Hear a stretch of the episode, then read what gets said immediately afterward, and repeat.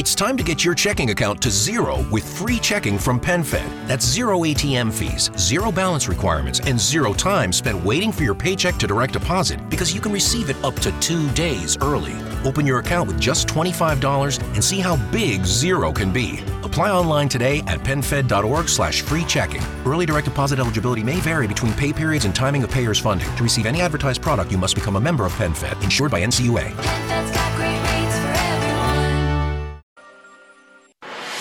Você está na Rádio Bandeirantes.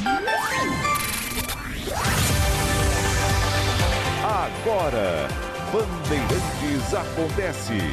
Com Cláudio Zaidan, Sônia Blota e Ronald Jimenez. Três horas, três minutos, boa tarde. Acontece aqui. A análise das notícias mais importantes do dia.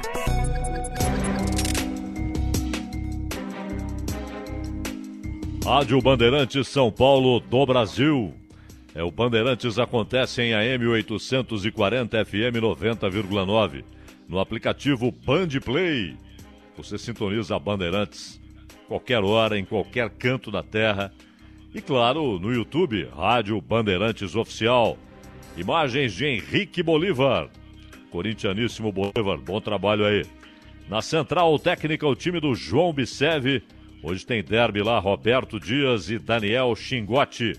A produção e coordenação do Vinícius Batista. Tudo bem, Vinícius? Achei que era você hoje no plantão, hoje à noite no jogo. Escapou dessa, Vinícius? Escapei, Zaidan. Desde as quatro da manhã já Ixi. de pé, atualizando todas as notícias do esporte aqui na Rádio Bandeirantes, também na tela da Tem de Band. descansar, claro. É, é isso aí. Mas um abraço para você, mestre Zaidan, pro Ronald Jimenez, para todo mundo ligado aqui no microfone da Rádio Bandeirantes, no Bandeirantes Acontece. Zaidan, uma entrevista especial nesta sexta-feira, fechando aí essa. Não vou dizer assim, os dias de semana, né? Fechando os dias da semana, claro, sábado de plantão a gente segue por aqui, mas Nelson Neto, jornalista e escritor, autor de diversos livros sobre Copa do Mundo. Eu sou um estudioso de Copa do Mundo, tenho alguns álbuns de figurinhas colecionados, completos, então vai ser uma entrevista bem bacana, que a gente vai falar bastante também de futebol, né, Zaidan? Ao longo do Bandeirantes Acontece, na programação da Rádio Bandeirantes. O assunto do dia é o Jogo do Brasil,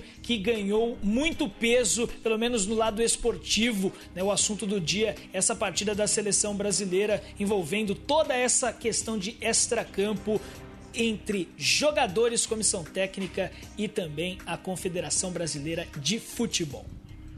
Um dia muito bom para a gente conversar com o Nelson Neto. Né? Afinal de contas, o jogo contra o Equador é, faz parte da caminhada para chegar à Copa do Mundo de 22. O Brasil irá, claro que irá. Né? Na América do Sul não há muitas dificuldades. O Brasil nunca ficou fora de Copa alguma, é o único país que nunca faltou a uma Copa e estará no Catar. E tem esse jogo, como disse o Ronald, que não é moleza não, contra o Equador, mas o Brasil favorito. E o Nelson Neto, ele tem uma obra brilhante, porque quando, quando eu soube da, da, da, da obra que ele estava realizando, fazendo, conversamos inclusive, eu falei, bom, é mais um livro sobre Copas do Mundo, né? E há vários. Que nada. É- É uma grande novidade, com imagens inéditas, com revelações, com informações que não estão em outros livros, em outras obras sobre Copa do Mundo.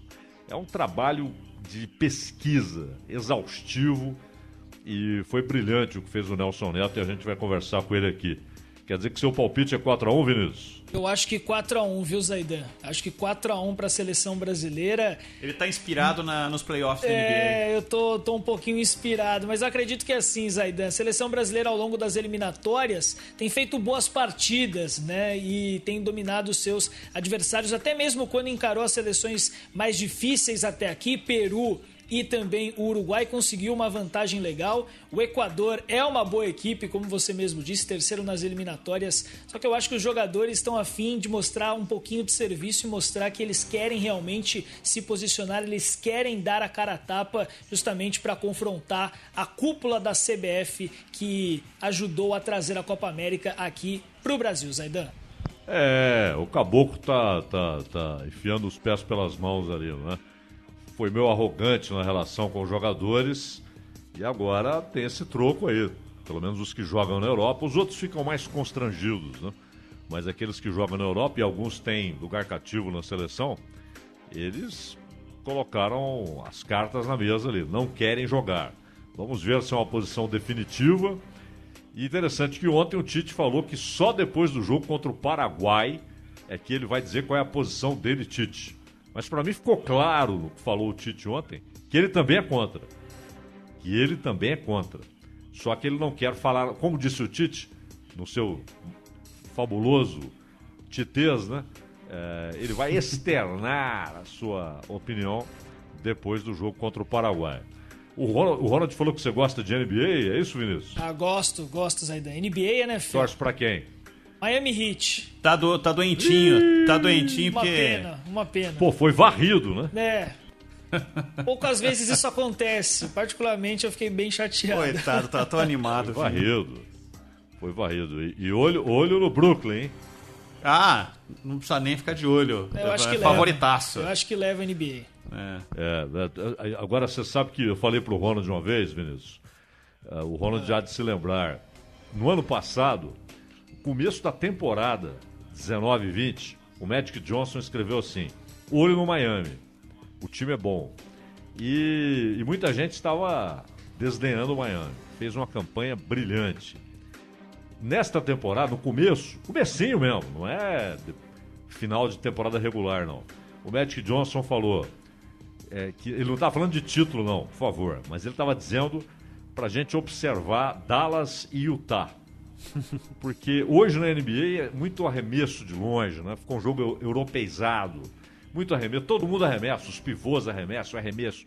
É, é- o Curry mudou o jogo, né? Arremesso, arremesso, arremesso, arremesso.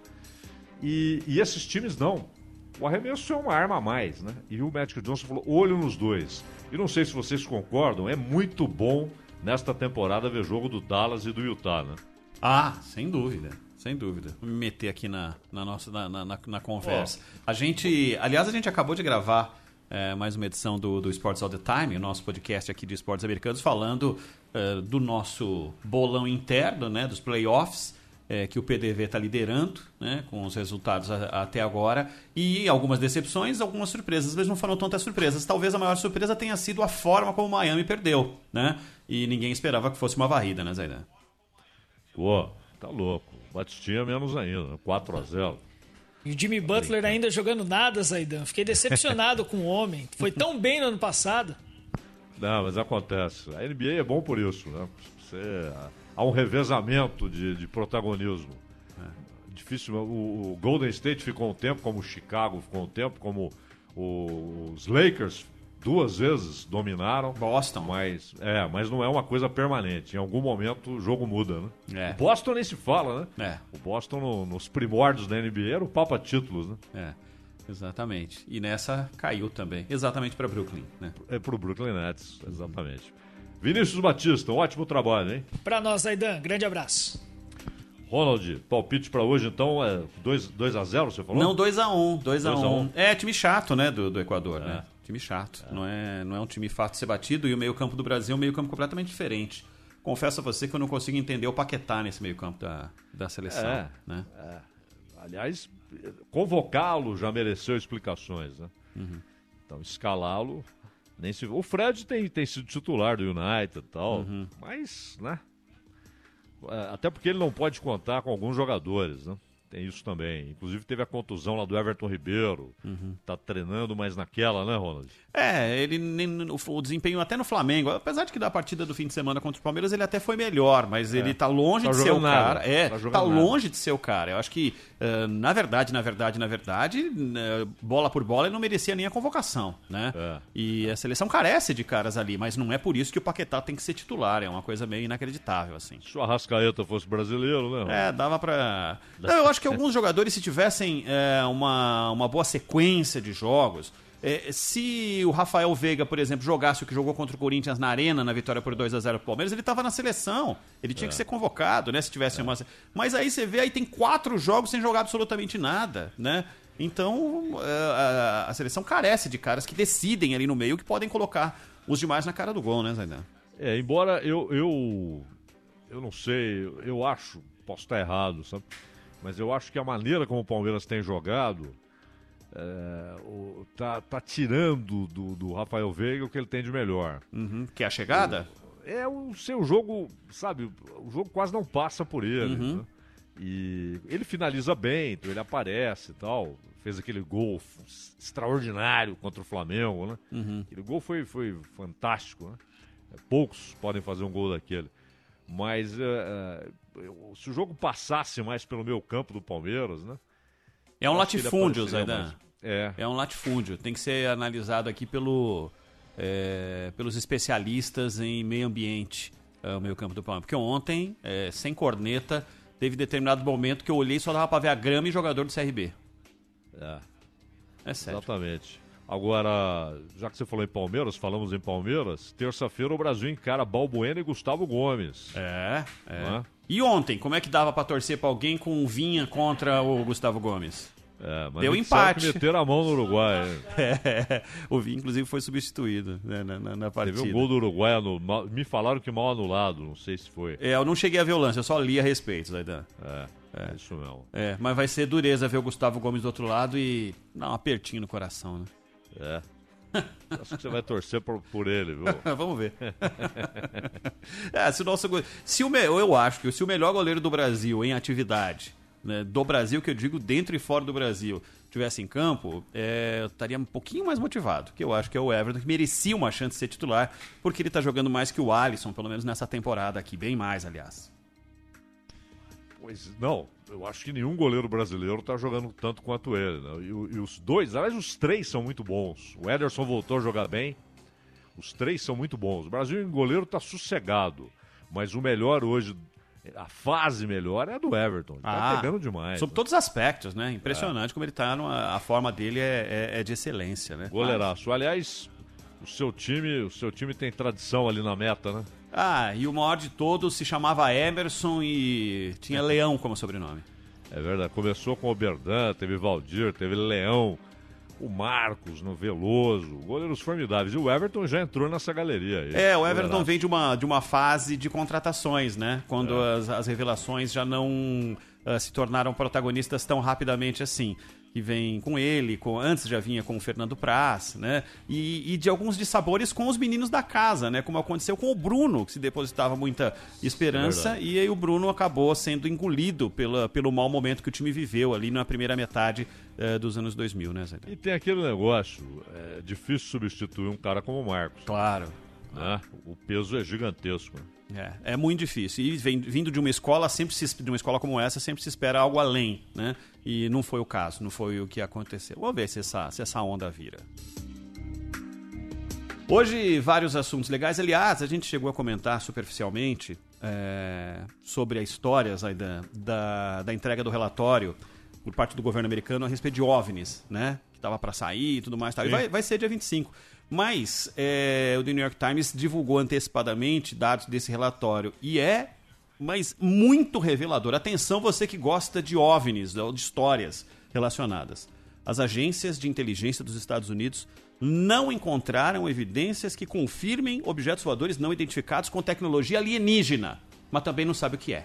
Deixaram claro. Não temos a menor ideia do que seja esse negócio, esse troço todo aí, mas que não é OVNI, não é. É o que diz, a grosso modo, o relatório do governo americano, viu? Ah, daqui a pouco vão dizer que é coisa do Putin, hein? É, pode ser, pode ser. Do jeito que a coisa vai. Tem temas ligados à economia, à política, tudo no Bandeirantes Acontece que está começando agora. Saber, entender, compreender, conhecer, descobrir. Ouvir. Bandeirantes Acontece.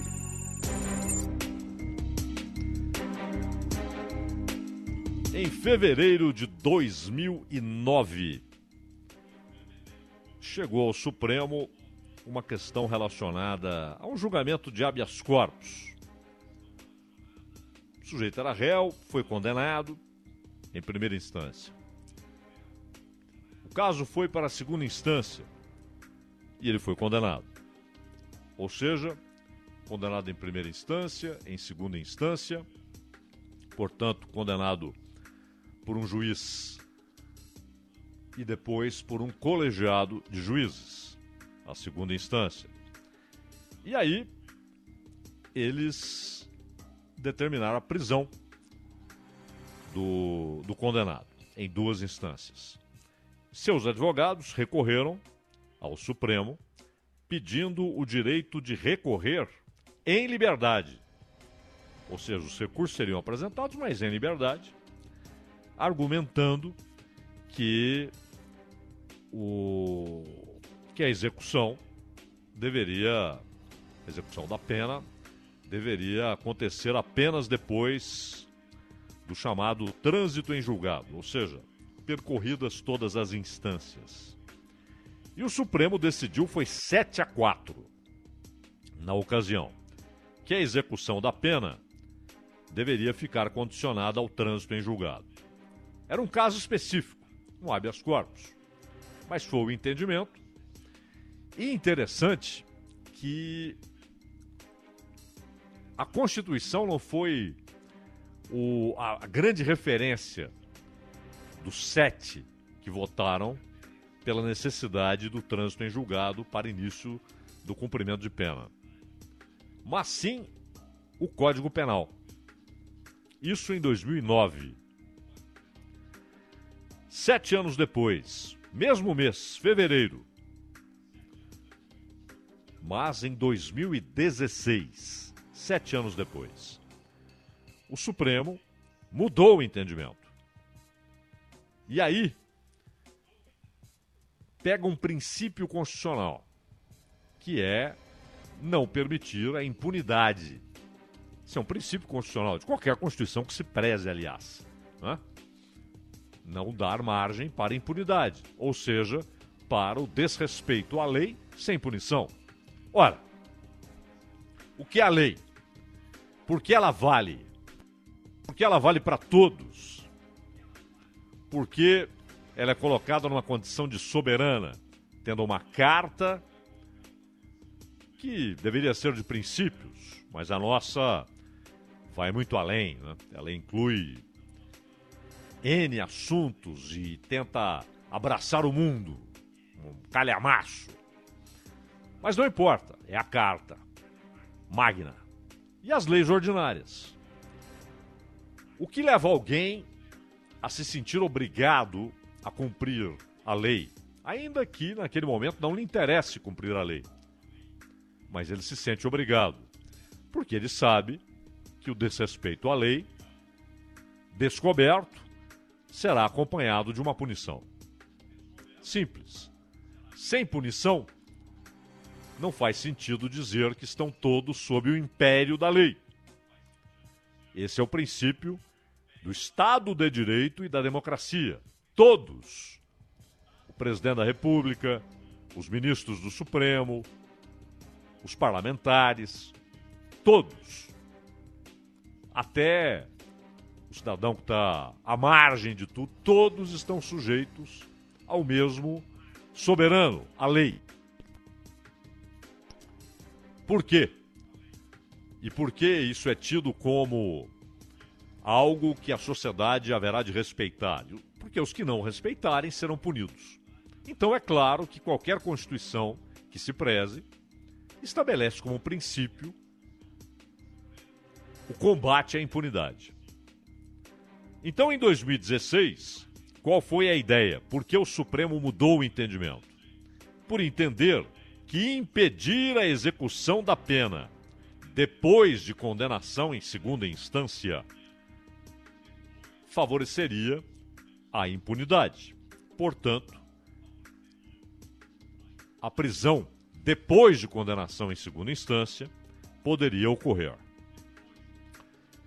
Exatamente para evitar a impunidade. Um princípio constitucional. E não há código que possa prevalecer sobre a Constituição. Isso foi fevereiro de 2016. Outubro do mesmo ano, o plenário confirmou a jurisprudência. Dessa vez por 6 a 5 em julgamento de novo habeas corpus. Isso em outubro de 2016. No mês seguinte, novembro, decisão do plenário virtual. Aquela que não precisam ficar justificando votos e tal. Ministros votaram de novo a favor da possibilidade de início de execução da pena depois de condenação em segunda instância. Rosa Weber não votou. Os outros magistrados não mudaram seus votos. Abril de 2018, um ano e meio depois. Julgamento do habeas corpus do ex-presidente Lula. O Supremo confirmou outra vez a jurisprudência favorável à possibilidade de prisão em segunda instância, porque naquele momento os advogados do Lula questionavam exatamente isso. Ele foi condenado em primeira instância e em segunda instância. Não é suficiente para iniciar o cumprimento da pena, argumentaram os advogados de Lula. O Supremo disse: não, não, não, não. Pode sim cumprir pena depois de condenado em segunda instância. Pode começar a cumprir pena. Pode ser preso. Quando há condenação à prisão, era o caso. Então, em 2016, duas decisões favoráveis à possibilidade de prisão depois de condenação em segunda instância. Em 2018, mais uma vez, em abril de 18, mais uma vez, há a confirmação de que pode sim levar alguém justiça levar alguém à prisão depois de condenação em segunda instância. Novembro de 2019, a corte voltou ao tema, desta vez no julgamento de três ações diretas de constitucionalidade. E aí, por 6 a 5, a decisão é que a prisão só pode ocorrer depois do trânsito em julgado, voltando, pois, àquela decisão de fevereiro de 2009. Então o Supremo decidiu uma coisa em 2009, mudou em 16, confirmou a mudança ainda em 16, ratificou, confirmou outra vez em 2018 e em 2019 muda de novo. Não pode, não pode. Vamos uh, ressaltar que sempre que o assunto voltou à tona no Supremo, depois daquele 6 a 5, a Rosa Weber tomava decisões sempre levando em conta o que o colegiado havia decidido. Interessante essa posição da Rosa Weber, respeitosa ao princípio de que o colegiado é que é o Supremo. Ela individualmente não é o Supremo. Nenhum ministro individualmente é o Supremo. Já temos um problema com as turmas. Como disse o Fux outro dia, parece que temos três Supremos: a primeira turma, a segunda turma e o conjunto dos ministros, no pleno do Supremo. Porque as decisões trombam umas com as outras. Primeira turma vai em uma direção, segunda turma em outra direção. O que é lamentável. Profundamente lamentável. Aliás, isso foi dito aqui no Bandeirantes Acontece pelo Rezec, que foi ministro do Supremo. E falou desse problema crônico, permanente, você tem dois Supremos. E aí, a medição de forças quando o assunto vai para o pleno. Pois a Rosa Weber, respeitando a ideia corretíssima de que o pleno é que é o Supremo, ela, embora discordando, tomava decisões de acordo com o que o colegiado resolveu, por 6 a 5. Então não foi a Rosa Weber que mudou o voto. Quando chegaram essas três ações diretas de constitucionalidade. Quem mudou? E aí é óbvio, 6 a 5, um muda. Tá virado o jogo. Passa a ser 6 a 5 para outra tese. Quem mudou foi Gilmar Mendes. É claro que a gente aqui à distância fica olhando, acompanhando esses movimentos todos. 2009 é uma coisa, 2016 é outra. A, a decisão de 2016 é confirmada e ratificada no mesmo ano, duas vezes. Outra vez confirmada em 2018, aí em 2019 muda tudo. E a pergunta simples é: mas espera lá, o Supremo não toma decisões com base na Constituição? Cada ministro ali não é obrigado, não é uma escolha. Ele é obrigado, ele é pago para isso. A sociedade o colocou lá para que ele defenda o texto constitucional, não as suas próprias ideias, não as suas próprias conveniências, não os seus próprios interesses, não os interesses de seus amigos, mas a Constituição. Ele está lá para isso. Todos eles têm de julgar à luz da Constituição. Mas por que que dá 7 a 4? 6 a 5, 8 a 3, 9 a 2. Como pode essa diferença de entendimento? Seis entenderem de uma maneira, cinco de outra. Normal. Porque, insistimos, a Constituição brasileira de 88, ela é muito ampla. Ela vai muito além de uma carta de princípios. Ela se embrenha pelo que deveria ser legislação ordinária, tanto que vários artigos da Constituição ficaram na dependência de regulamentação posterior e algumas regulamentações nunca ocorreram.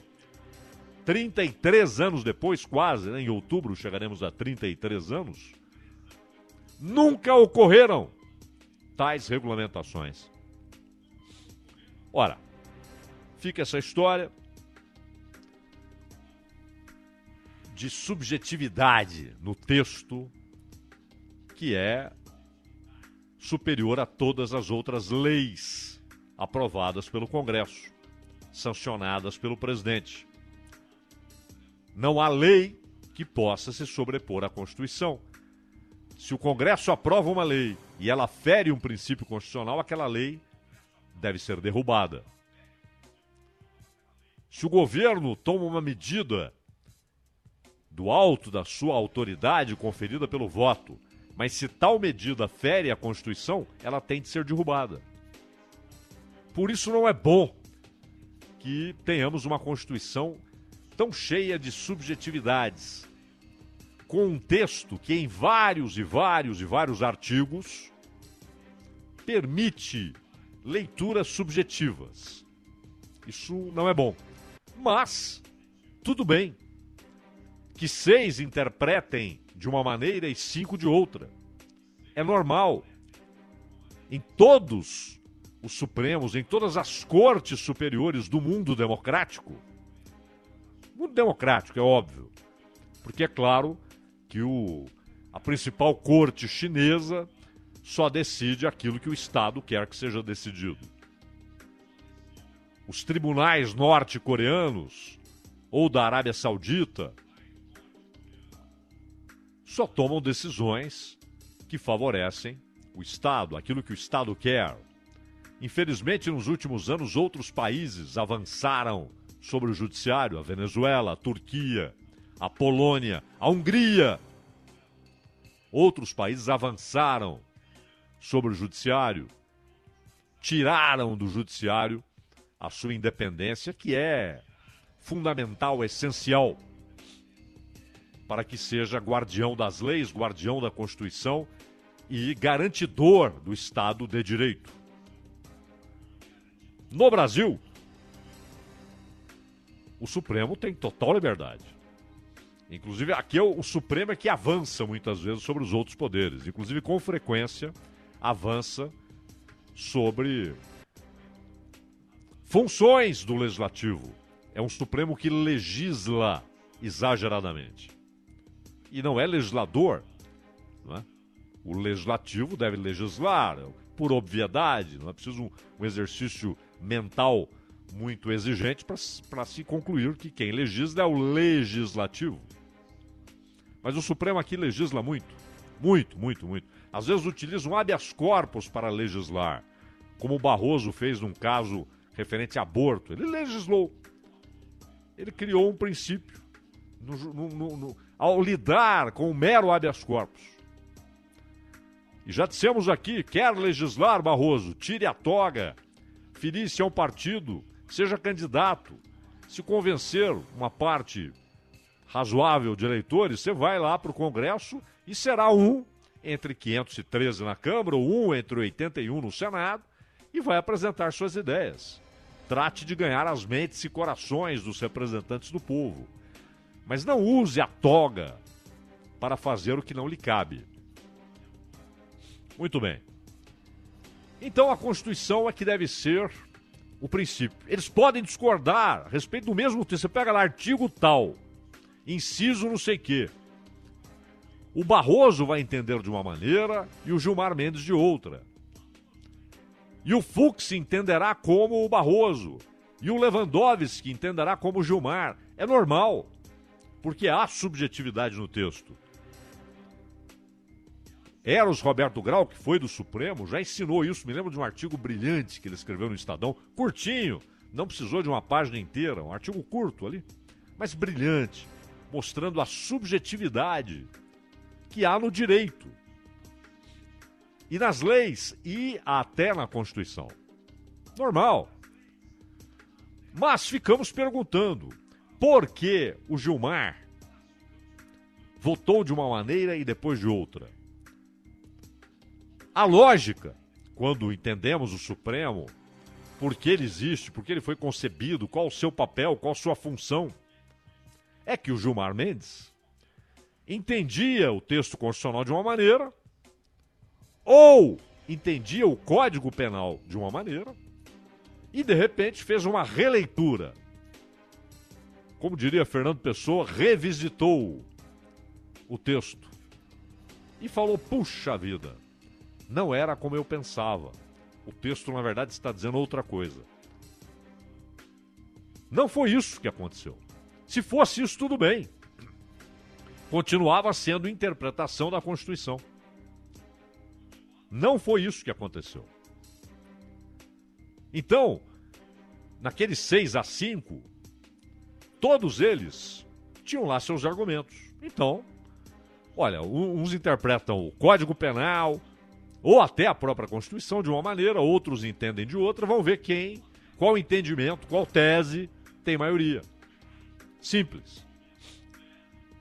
E um ministro mudar porque percebeu que a sua leitura anterior não era correta, também é normal. Mas não foi isso. O argumento de Gilmar Mendes, que não foi apresentado apenas no Supremo, em sessão do Supremo, mas em entrevistas. O argumento do Gilmar qual foi?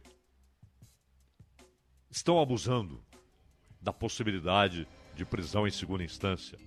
É uma possibilidade, não é uma exigência. Ah! Um argumento frágil. Muito, muito, muito, muito frágil. Porque juízes julgam caso a caso. E até para que um juiz da principal corte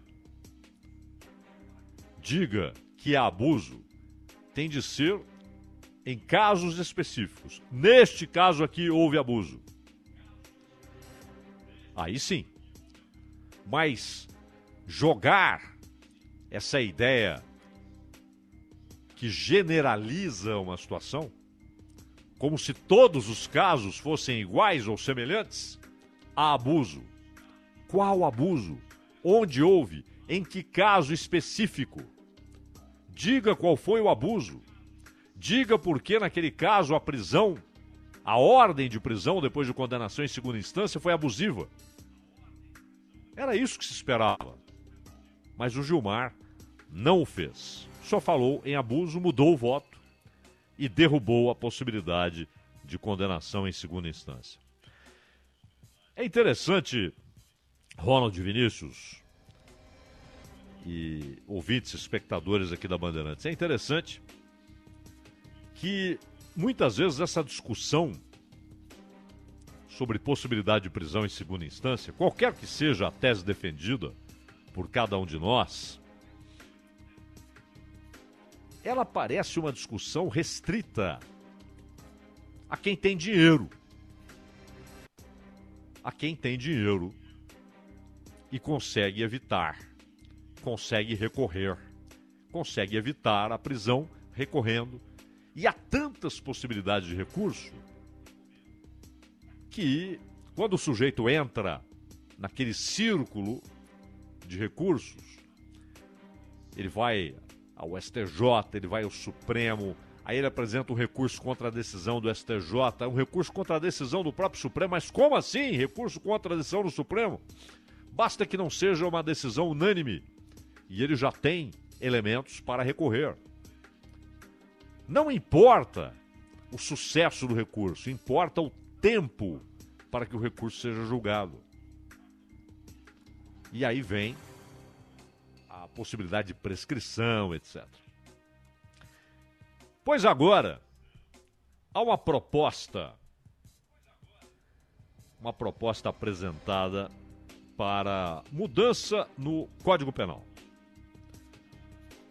Essa proposta de prisão ou possibilidade de, né, que fique claro, não é prisão automática depois de condenado em segunda instância. É se depois de condenado em segunda instância, aquele réu, no entender do juiz, deve ser preso. Aquele condenado já, não é réu. Condenado, deve ser preso. Foi condenado em primeira instância, condenado em segunda instância, e como condenado, dadas as circunstâncias do caso, o juiz entende que ele já deve começar a cumprir pena.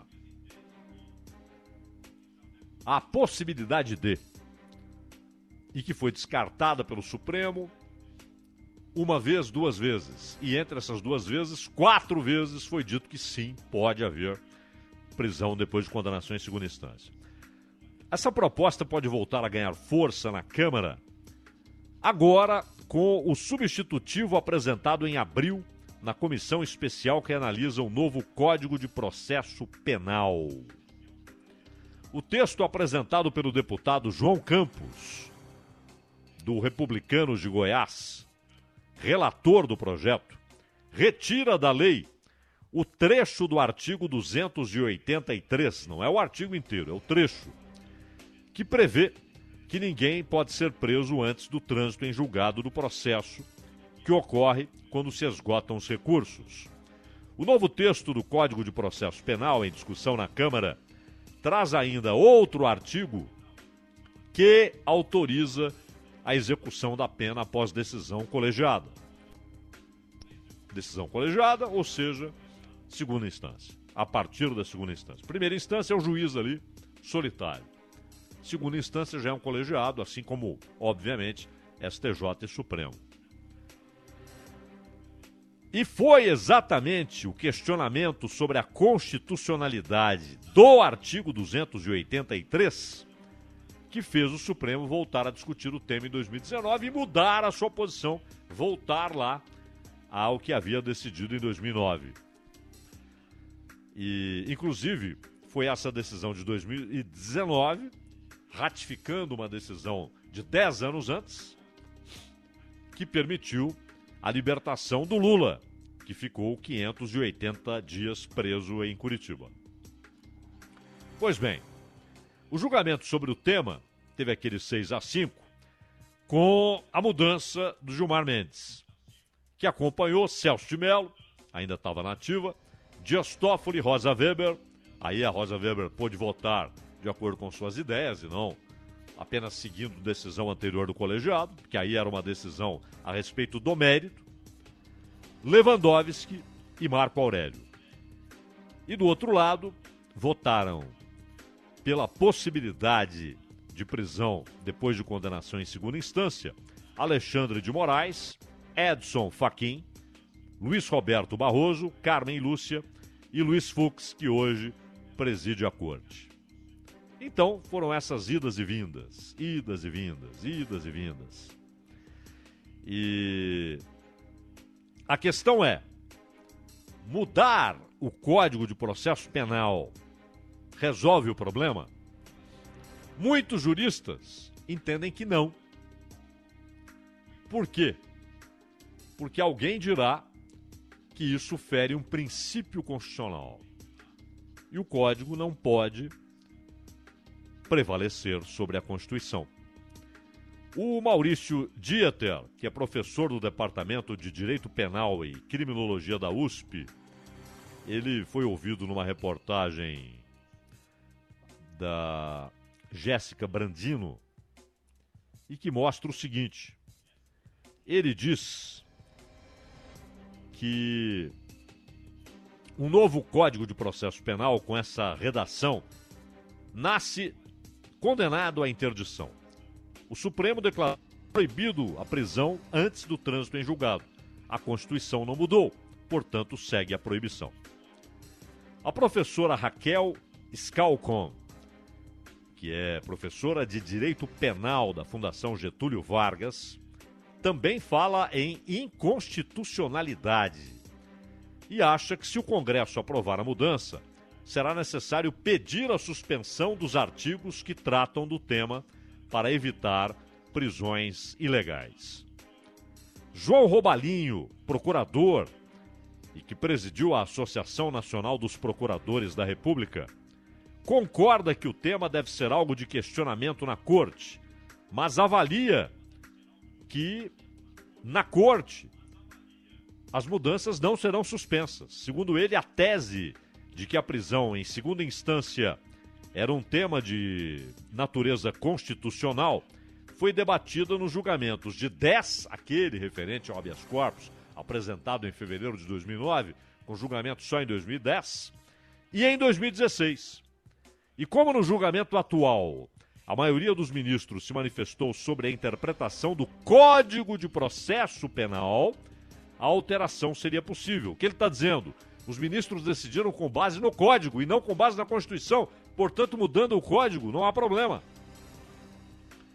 O que foi discutido agora é que é constitucional cumprir a pena a partir da prisão em segunda instância, mas que o Código exige que você tenha o trânsito em julgado. Olha o que está dizendo, interessante o que está dizendo o Roubalinho. Ele está dizendo que a Constituição não proíbe. A interpretação do Supremo, pelo menos, é de que a Constituição não proíbe. Ela permite a prisão depois de condenação em segunda instância, mas que, dando uma olhada no Código de Processo Penal, o Supremo decidiu que tem de esperar o trânsito em julgado. Janice Agostinho Ascari, procuradora e ex-coordenadora da Força Tarefa da Lava Jato em São Paulo, aprova a mudança, mas é bom lembrar que há. Ela diz o seguinte: ninguém será considerado culpado até o trânsito em julgado da sentença penal condenatória, significa que ninguém será condenado. Ou ninguém vai cumprir pena, embora condenado. O Procurador-Geral do Ministério Público Federal do Pará, Alain Mansur, diz que a mudança é importante. Mas olha que interessante o que ele diz. Olha como o mesmo assunto traz interpretações diferentes de especialistas. Para o procurador-chefe do Ministério Público Federal do Pará, Alain Mansur, seria mais seguro se fosse feita por meio de emenda constitucional. Ou seja, mudando o texto constitucional deixando claro no texto constitucional que pode prender depois de condenação em segunda instância, independentemente de qualquer texto fora da Constituição, incluindo o Código Penal. Ele avalia que, caso a mudança no Código Penal aconteça, ela deve ser aplicada. Surgindo a lei, cabe ao Ministério Público e à Justiça aplicar de imediato, não obstante as discussões que vão surgir a partir da primeira condenação. Então, os procuradores têm um entendimento, professores têm outro entendimento. E aí entra um outro ponto. Tá bom, então muda a Constituição. Muda a Constituição. Uma PEC, que, claro, é difícil de ser aprovada. A PEC exige 308 votos na Câmara, 49 votos no Senado. Não é moleza. Mas aí, Scalcom avalia que só uma nova Constituição permitiria uma alteração nesse nível, uma vez que o direito afetado, diz Scalcom, está previsto no artigo 5 considerado cláusula pétrea da Carta. Que, aliás, é uma armadilha, tal de cláusula pétrea, porque basicamente significa o seguinte: aqueles caras que escreveram a Constituição nunca mais, naqueles pontos que colocaram no artigo 5 nunca mais podem ser contrariados pelo Congresso Nacional. O Congresso não pode aprovar uma proposta de emenda à Constituição, não pode emendar qualquer coisa que tenha essa proteção de cláusula pétrea, imutável, só uma nova Constituição. Olha que absurdo, porque você imobiliza. Aquele ponto é indiscutível. O Congresso não pode mudá-lo. Não importa que reúna 308 votos na Câmara, 49 no Senado ou mais. Não pode mudá-lo porque é cláusula pétrea. Então, tem gente dizendo que sim, mudando o Código Penal é suficiente. Outros dizendo que não, só mudando a Constituição e, portanto, com a proposta de emenda à Constituição. E outros dizendo que nem uma coisa nem outra, porque há um princípio constitucional que é imutável e que só uma nova Constituição poderia permitir essa mudança. Enquanto isso, o Supremo vai balançando como se estivesse ao vento, em alto mar, não é? Decidiu uma coisa, mudou, manteve a mudança por mais três vezes e depois retornou à decisão de 2010. O julgamento de um habeas corpus apresentado em 2009. Enfim, deve ser por isso que usamos tanto a expressão segurança jurídica ou, no caso do Brasil, insegurança jurídica. Ronald. Este é o Bandeirantes Acontece. Participe, interaja com a gente aí no youtube.com barra Rádio Bandeirantes Oficial. Bandeirantes Acontece. Trânsito. Oferecimento Braspress, a sua transportadora de encomendas em todo o Brasil. Em São Paulo, ligue 2188-9000. Fala, Ronaldo Rodrigues. Boa tarde, Ronaldo. Uma excelente tarde para todos. E olha, falar do trânsito complicado pela marginal do Rio Tietê nessa sexta-feira. Aliás, é a cidade mais movimentada do que ontem, né? E a, e a Tietê parada no sentido da Ayrton, principalmente a partir da ponte da Casa Verde até o acesso para a rodovia Dutra no sentido da Castelo Branco, pista expressa é a pior, desde a Ponte Gil de Mesquita Neto até a passagem pelo Piquiri. O corredor da Hermano Marquete Marquês São Vicente vai bem nos dois sentidos. Quer diminuir os riscos de diabetes no país? Baixe o Guia Alimentar publicado pelo Ministério da Saúde e apoiado pelo IDEC em guiaalimentar.org.br. Alô, amigos do Esporte a Motor. A sexta-feira em Baku foi toda da Red Bull. Max Verstappen foi o mais rápido no primeiro treino livre e Sérgio Pérez no segundo. A boa surpresa foi o comportamento da Ferrari, que ficou em terceiro e quarto com Carlos Sainz à frente de Charles Leclerc. E a decepção veio da Mercedes, que tem carro e motor para se aproveitar dos trechos bem velozes da pista, mas teve o pior rendimento dos últimos anos. Por enquanto, Hamilton está em 11 e Bottas em 16. Amanhã tem o terceiro treino livre às seis da manhã e às nove a classificação que define o grid. É quando nós vamos ver se a Mercedes tem alguma coisa guardada para virar o jogo. Esse é só um briefingzinho do que vai acontecer amanhã aqui no Bandeirada com o Reginaldo Leme. Mais informações do trânsito, Ronaldo Rodrigues. Rebolsa está muito ruim nos dois sentidos, viu? Reflexo de ocorrência que aconteceu mais cedo quase toda a extensão a Rebouças está ruim. Tente utilizar as alternativas. A Cádia Orco Verde e Arthur Azevedo no sentido do bairro de Pinheiros. A Gabriel Monteiro da Silva no sentido da Paulista. Não use a mangueira para limpar calçados e quintais, use sempre vassoura e balde. Sabesp, água sabendo usar, não vai faltar. Bandeirantes acontece. Pavê e pudim chipom, bate. Sabor e qualidade lá em casa tem. Creme de leite da Lac também. Mistura pra bolo e leite condensado. Se chipom no sabor lá em casa tem. Italac. Qual sua programação para o Dia dos Namorados? Venha para o Sheraton São Paulo e deguste de um jantar especial cheio de romance, preparado pelo nosso chefe e servido à beira da piscina. Afinal, nada como comemorar com o seu amor em grande estilo. Entre em contato com a nossa central através do 0800 703 1512 e peça pelo pacote do Dia dos Namorados. 0800 703 1512. Dia dos Namorados no Sheraton São Paulo. Se você é padeiro, comerciante, lojista ou surfista, Duster Oroch leva 5 com conforto e a carga sem esforço. Dono de bar, restaurante, de boteco ou viajante, só a Oroch supera a concorrência com uma oferta impactante. Duster Oroch Express 1.6 2022 com parcelas de 899 e 3 revisões inclusas. A Duster Oroch é picape, é passeio, é sua, em uma Renault mais próxima de você. No trânsito, sua responsabilidade salva vidas.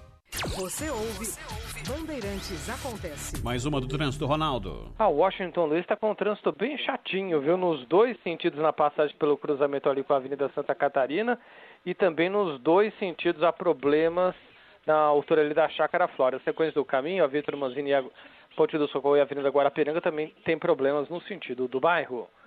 Vi Saúde by Calazarx, apartamentos com um dormitório e lazer completo, ótima localização e com valor que cabe no seu bolso. Visite o showroom, Rua Prígio Gonzaga 218. Saúde!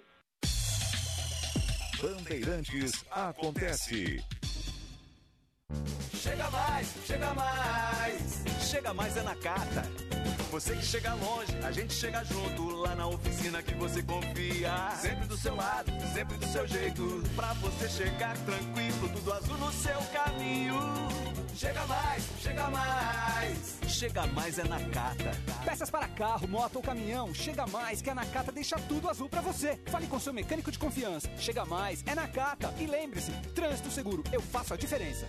Arraia, pra ser bom de verdade, tem que ter a economia do Tenda Atacado. Aproveite as ofertas desta sexta. Assim, paleta ou peito bovino peça vácuo, 27,50 o quilo. Cerveja Pilsen Scolata 350 ml, 2,15. Lava roupas em pó surf, pacote 800 gramas, 4,89. Pague com cartão de crédito, vale alimentação ou cartão Tenda. Tenda Atacado, bom negócio é aqui. Beba com moderação. Domingo Esportivo Bandeirantes, com Milton Neves. Futebol, informação, os boleiros de todos os tempos e a expectativa dos jogos do domingo, a partir das nove da manhã, aqui na Bandeirantes. Oferecimento Romac. Com a Romac Distribuidora você não perde tempo. Ligue para 11 30 19 28 10. Você ouve Bandeirantes Acontece.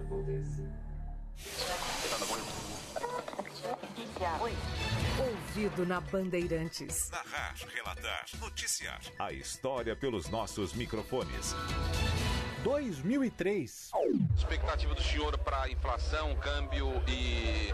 Em juro dezembro de 2003, já afastado das funções de presidente do Banco Itaú, porém presidindo seu conselho, o ex-presidente Olavo Egídio Setúbal, entrevistado por André Russo na Rádio Bandeirantes, deu uma resposta curiosa quando o repórter lhe pediu um vaticínio sobre os rumos da economia do país. Arquivo Digital. Isso aí você pergunta pro pessoal que tá na ativa aí, porque ele chutou. Eu já tô muito velho pra chutar. Você ouviu Os fatos marcantes passam por aqui há 84 anos. Rádio Bandeirantes. Trânsito.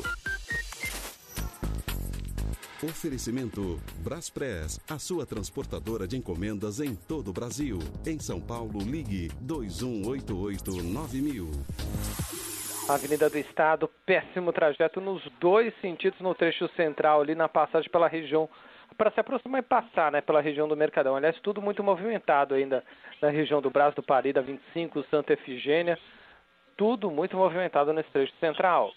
Espere acumular as roupas para usar a máquina de lavar. Economize Sabesp. Água sabendo usar não vai faltar.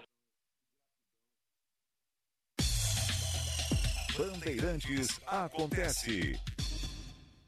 Atenção! Nunca foi tão fácil resolver o problema da sua CNH. A HS vai até você. Isso mesmo, resolvemos a situação da sua CNH, sem você precisar sair de casa. Ligue 11 4327 0896 e faça já a regularização da sua CNH. HS Consultoria, trabalhando e inovando por você. 4327 0896. Tem o seu direito de dirigir. Processo 100% garantido. HS 11 4327 0896.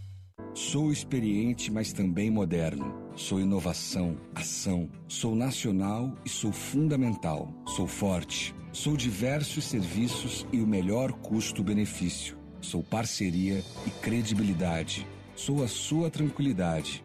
Souza Lima. Uma empresa líder com diversos serviços para todas as empresas. Sou tudo o que o seu negócio precisa. Grupo Souza Lima. Gente cuidando de gente, sempre. O ensino remoto pode ir mais longe com a ajuda da tecnologia. E a Lenovo tem soluções inovadoras para conectar professores e alunos com tecnologias, soluções e serviços completos para superar as expectativas do ensino híbrido das instituições de ensino. Com Lenovo Educação e o Windows 10, tem acesso ao aprendizado sem limites. Saiba mais em lenovo.com ou 0800 536 6861. Você ouve Bandeirantes Acontece.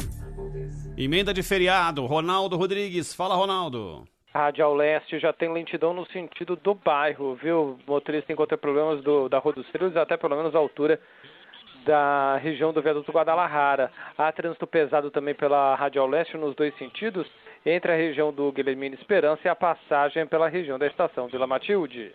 Sinfonia Baicalas Arques, apartamentos de dois e três dormitórios com suíte e o melhor lazer da região. Visite showroom Avenida Santa Catarina, 1374, Vila Mascote. Agora, lá vem o comentário, a opinião de Milton Neves. Nunca foi tão preciso no horário, às quatro horas, mas de maneira cravada. Viu, Milton? Boa tarde. Eu fiquei feliz, né? Porque o meu Palmeiras ganhou ontem, sabe como é que Ah, é? né? jogo Uma vi- feio. Nossa senhora, o calendário está muito apertado e os jogos vão ficar cada vez piores em termos de emoção e tal, de horários, etc., com a própria tal Copa América pintando aí. Aliás, eu não sou de fazer isso não, mas tem um editorial que está no meu blog no UOL que eu vou ler aqui em rápidos dois, três minutos. Afinal, meus amigos, na Copa América, quem é que corre mais risco aqui no Brasil? O visitante ou o visitado?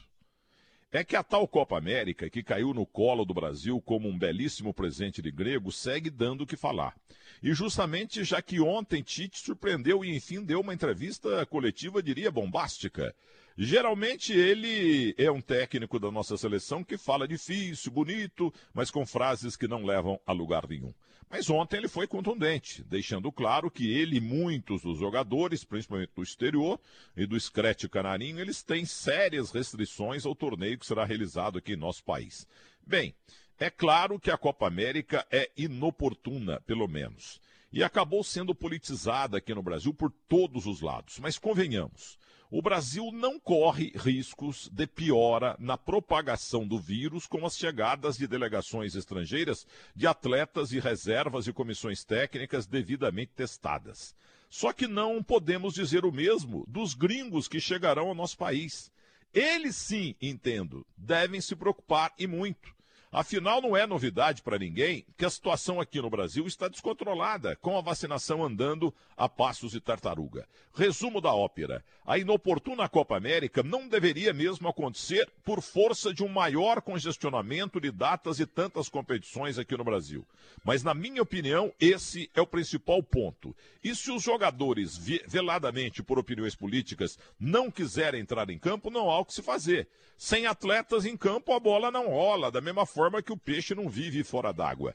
Mas insisto, sobre o perigo de contaminação, quem deve se preocupar mesmo é o visitante, os times visitantes, e não o país visitado que é o nosso, que vem de um processo lento, demorado, olha, paquidérmico de de vacinação. Por isso, acho que a Copa América corre mais risco por boicote dos estrangeiros do que pelo que está sendo armado pelos próprios brasileiros aqui. Eu sei que é polêmico, mas não fico no muro. E queria, no entanto, eh, a opinião de Cláudio Scaff Zaidan, que reconheço é muito mais sábio do que eu. Boa tarde, Milton Neves. Eu, eu gostei do seu editorial e gostei sobremaneira da expressão escrete canarinho. Isso, que, que as pessoas não usam mais, e é muito bom. Você sabe que. Coisa de Geraldo José de Almeida. Você sabe que você pega lá no, no Marca, por exemplo, Mundo Deportivo, qualquer coisa, qualquer publicação espanhola. Então eles chamam as seleções de seleção, seleção italiana, seleção espanhola e tal. E, mas quando eles colocam seleção com S maiúsculo, a seleção, eles estão falando do Brasil. E, e esse privilégio foi construído por Pelé, Garrincha, Didi, Newton Santos, Gerson, Tostão. A- a- a- o Pelé esteve nas três. Rivelino, o grande Rivelino. Grande Roberto Rivelino. Aqueles três títulos deram aquela- essa aura à seleção brasileira a ponto de a imprensa, quando fala a seleção e coloca a seleção com S maiúsculo, está falando do Brasil. Então é bom ouvir Screte Canarinho. Agora, é aquele negócio, ô Milton Neves. Para mim, essa Copa América não deveria acontecer em lugar nenhum. Isso. Mas é a minha opinião desde 2019, porque inventaram esse troço para ganhar uma grana a mais. Já teve Copa América em 2019, queriam fazer em 2020. Aí adiaram por causa da pandemia, sendo que vai ter outro em 2024. É, é muito jogo, o calendário já está, como você falou há pouco, apertadíssimo.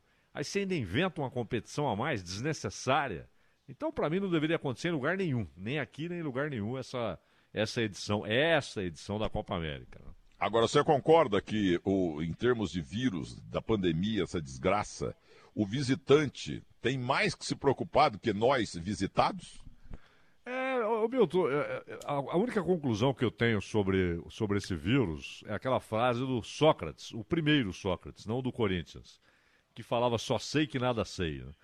E, e acho que ninguém pode afirmar, eu não, eu sei, eu sei. Outro dia, até o Ronald se lembra, eu trouxe aqui uma, uma declaração de uma cientista que trabalha no Instituto de Pesquisa da França, e ela falava exatamente isso. Ela falou: "Olha, as pessoas ficam decepcionadas, mas a ciência ela só tem perguntas sobre o vírus. Ela não tem ainda respostas eh, fundamentais, definitivas. Ela tem perguntas. A ciência. E aí fica um bando de, de, de oportunista dizendo que fala em nome da ciência. Eu apoio a ciência, eu falo em nome da ciência. Quando a ciência está cheia de dúvidas, não é verdade?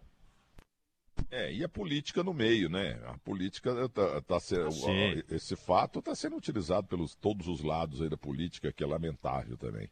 Mas a bola vai rolar hoje, né? Você quer saber o placar, Ronald Eu queria, Jimenez queria, eu queria não. O mundo quer saber qual é a sua expectativa para o jogo. Mas que jogo, hein? Brasil e Equador, eliminatórias da Copa. Acho que você vai até trabalhar nessa. Tamo junto aí, acabou. Onde é que é o jogo mesmo? Porto Alegre. Porto Alegre. A Europeia, capital do Rio Grande do Sul. No gigante da Beira Rio. Isso. O Brasil vencerá por FIA Hum. por dois tentos a um. É o meu Entendeu? placar. Muito obrigado. Mas, mas, será juntos. uma, mas será uma pugna renhida. Renhida, muito bem. É, Agora, os os quero- equatorianos jogam bem, entendeu? E eles têm al- alguns jogadores negros fortes e hábeis demais. Eu lembrando a Nigéria. Fala, Zaidan. Sabe que o Casares está lá, né? O Casares que saiu do Corinthians, está no Fluminense, tem sido reserva no Fluminense, está lá na, na seleção. Mas, ô Milton Neves, eu queria Hum. palpites seus também para o brasileiro. Pois não, estou aqui Vamos lá. pregando fogo. Seco para você, como diria o outro. Atlético Goianiense São Paulo amanhã às 7. Crespo não estará lá porque está gripado. E então, por precaução, São Paulo deixou ele de fora. É, esse jogo está encrespado aí pro time do São Paulo, porque o Atlético Goianense pegou duas molezas aí com o time pequeno, o Corinthians ganhou os dois, mas está embalado, vai ganhar 1 a Isabel 0 Moraes. Ah, porque- Olha, com aquela, com aquela camisa maravilhosa que bolaram, mais bonita que a do São Paulo, que é tradicionalíssima, o Atlético Goianiense vai vencer a Porfia por um tento a zero, um gol no tempo de- derradeiro, aos 23 minutos. Bom, esse jogo que vai ter, Manuel tá me lembrando aqui, Ulisses Costa, Alexandre Pretzel, o Paulo do Vale, Isabelle Moraes e Vinícius Batista, Herrero. Depois tem o Santos contra o Ceará na Vila. Não, não tem eu E- mais? Não, isso é sábado, sábado você tá de folguinha. sábado. Ah, sábado. é sábado. Ah, Nós tá. estaremos juntos sexta e domingo. Sábado tem Santos e Ceará às nove, com o Rogério 2 a 0 Assis. os- Humberto Peron vai ser o comentarista convidado, grande Humberto Peron.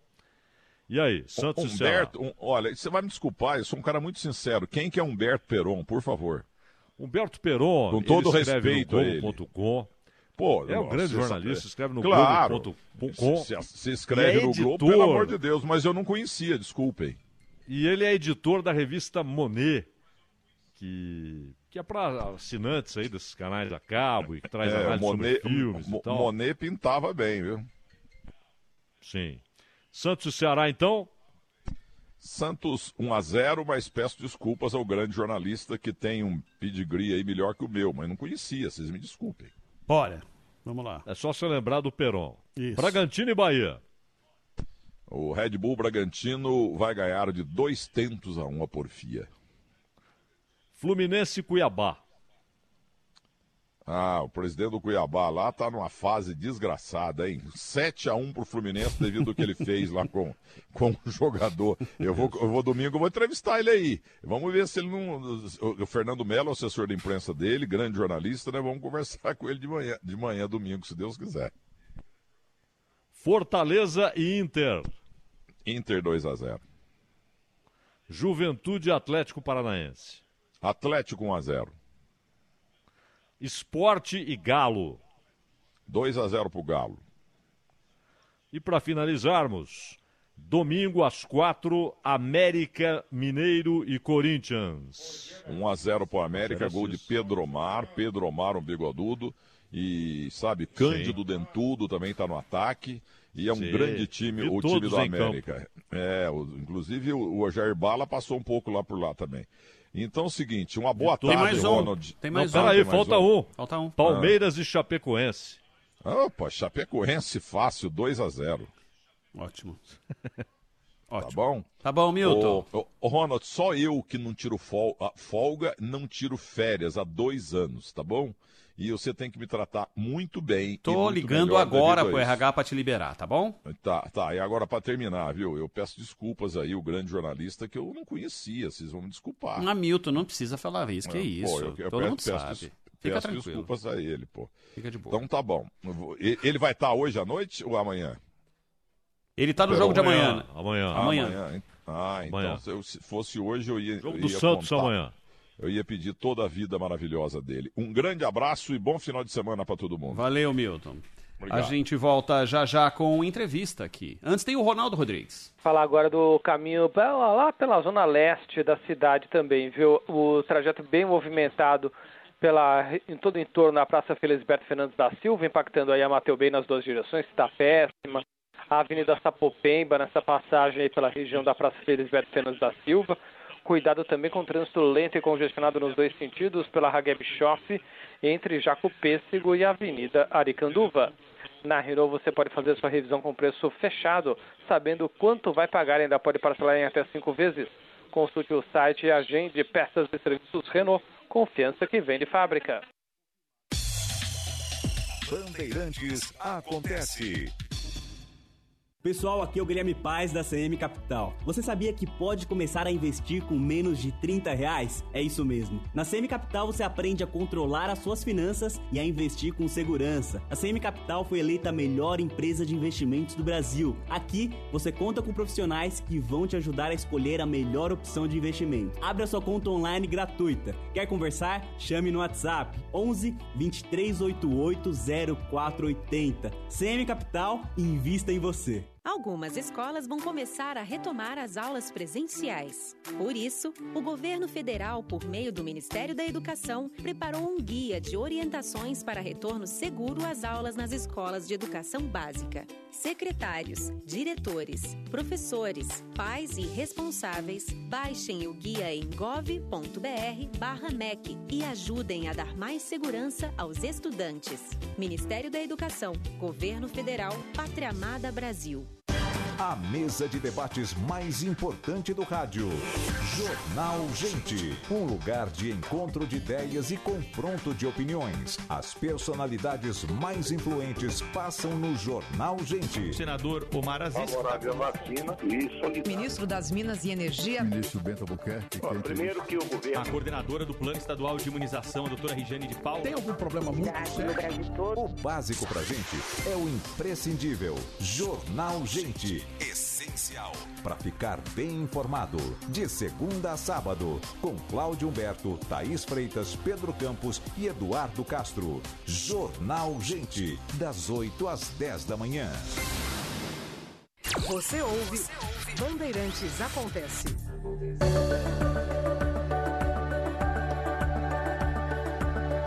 De volta com o Bandeirantes Acontece para a nossa entrevista de todos os dias. Hoje tem o jogo das eliminatórias da Copa do Mundo. O Brasil vai para a próxima Copa. O Zaidan já falava aqui. O Brasil é o único país que esteve em todas. Não é dessa vez que vai ser diferente. Ano que vem o Brasil vai estar é, no Catar para mais uma disputa de, de, de Copa do Mundo. E, na medida que as Copas acontecem, as literaturas vão sendo ampliadas. Novos livros surgem. Quem. É, e literatura você pode incluir um monte de coisa. É, o álbum de figurinha vai para a história das Copas porque passa a fazer parte do teu acervo. É um acervo pessoal, qual você foi responsável por construí-lo. Há revistas e há livros importantíssimos que ao longo da história foram sendo feitos e, e lançados para quem ama o futebol ou para quem quer de alguma forma conhecer um pouco mais como foi construída toda essa trajetória, toda essa história. Um desses criadores é o jornalista e escritor Nelson Neto, que está conosco neste momento. Tudo bem, Nelson? Boa tarde. Boa tarde, Ronald. Boa tarde, Zaidan. É um prazer muito grande falar com vocês. Prazer, Nelson. Prazer é nosso. Olha só, quando você é, escreve um livro sobre a Copa de 30 e sobre a Copa de 34, são dois dos livros que você, que você lançou, eu, uh, até em conversa fora do, do, do, ar com o Zaidan, você fica pensando, puxa, é, muita gente já fez, já escreveu coisas sobre essas Copas e sobre todas as Copas, né? Assim como se escreveu muito sobre Olimpíadas e grandes eventos uh, esportivos, mas fundamentalmente sobre Copas no mundo. Quando você tomou a decisão de tocar adiante esse projeto, o que, que você colocou na mente? Falou assim, eu tenho que ser diferente em algo. O que, que eu posso trazer de novo de tudo aquilo que já foi apresentado, já foi oferecido para os amantes do futebol? É, então, Ronald, é, assim como todo mundo, nós somos amantes do futebol, é, a gente procura sempre se aprofundar e como se estivesse mais é, participando daquele evento. E não tinha nenhum trabalho assim completo é, números superficiais, é, jogos, resultados, mas não tinha um, um aprofundamento, até pelo período em que foi feito, não tinha muitos registros aqui no Brasil. Aí quando você faz uma pesquisa é mais profunda, coloca numa ordem cronológica, você vê que dá um trabalho é gigantesco, mas o resultado é extraordinário e é dá, dá a sensação para o leitor de que ele está realmente presente no evento, acompanhando por dentro. E isso a gente não tinha conseguido fazer antes. E aí abriu as portas pros, pra, para os demais livros. Aí, por enquanto tem dois, mas os próximos também vêm aí. Zaidan. Tudo bem, Nelson? Tudo bem, Zaidan. Prazer falar contigo. Bom, a honra é nossa receber você aqui. E é interessante isso que o, que o Ronald estava dizendo. Porque, de fato, eu me lembro até do meu grande amigo com quem trabalhei em três emissoras diferentes, inclusive na Bandeirantes, Orlando Duarte, que tinha lá né, todas as Copas do Mundo Nossa. e tal. E então, ah, de fato, quando você fala, bom, tá chegando aí um material sobre a história das Copas, Copa por Copa, você fala, mas será algo novo? E aí eu testemunho que é diferente de tudo que eu havia visto sobre Copa porque é uma riqueza de informações, inclusive informações inéditas, revelações, imagens formidáveis.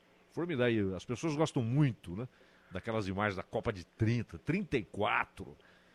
E as seleções nos navios, é, pormenores na hora da, da- da- da- dos dois capitães conversarem ali. Sim, a tosse, ficha né? de a ficha de cada jogador. Hoje, por exemplo, eu estava eu tava porque eu, eu, como você sabe, eu já li o que você escreveu sobre 58, por exemplo, inclusive eliminatórias, né? Até a gente falava outro dia sobre aquela goleada da União Soviética de 10 a 0 na, na, Finlândia. na Finlândia Lá na É. Finlândia ainda. lá na Finlândia e tal. E- mas eu estava vendo hoje parte da- do que você escreveu sobre a Copa de 34, né? Porque é uma Copa que tem um simbolismo diferente.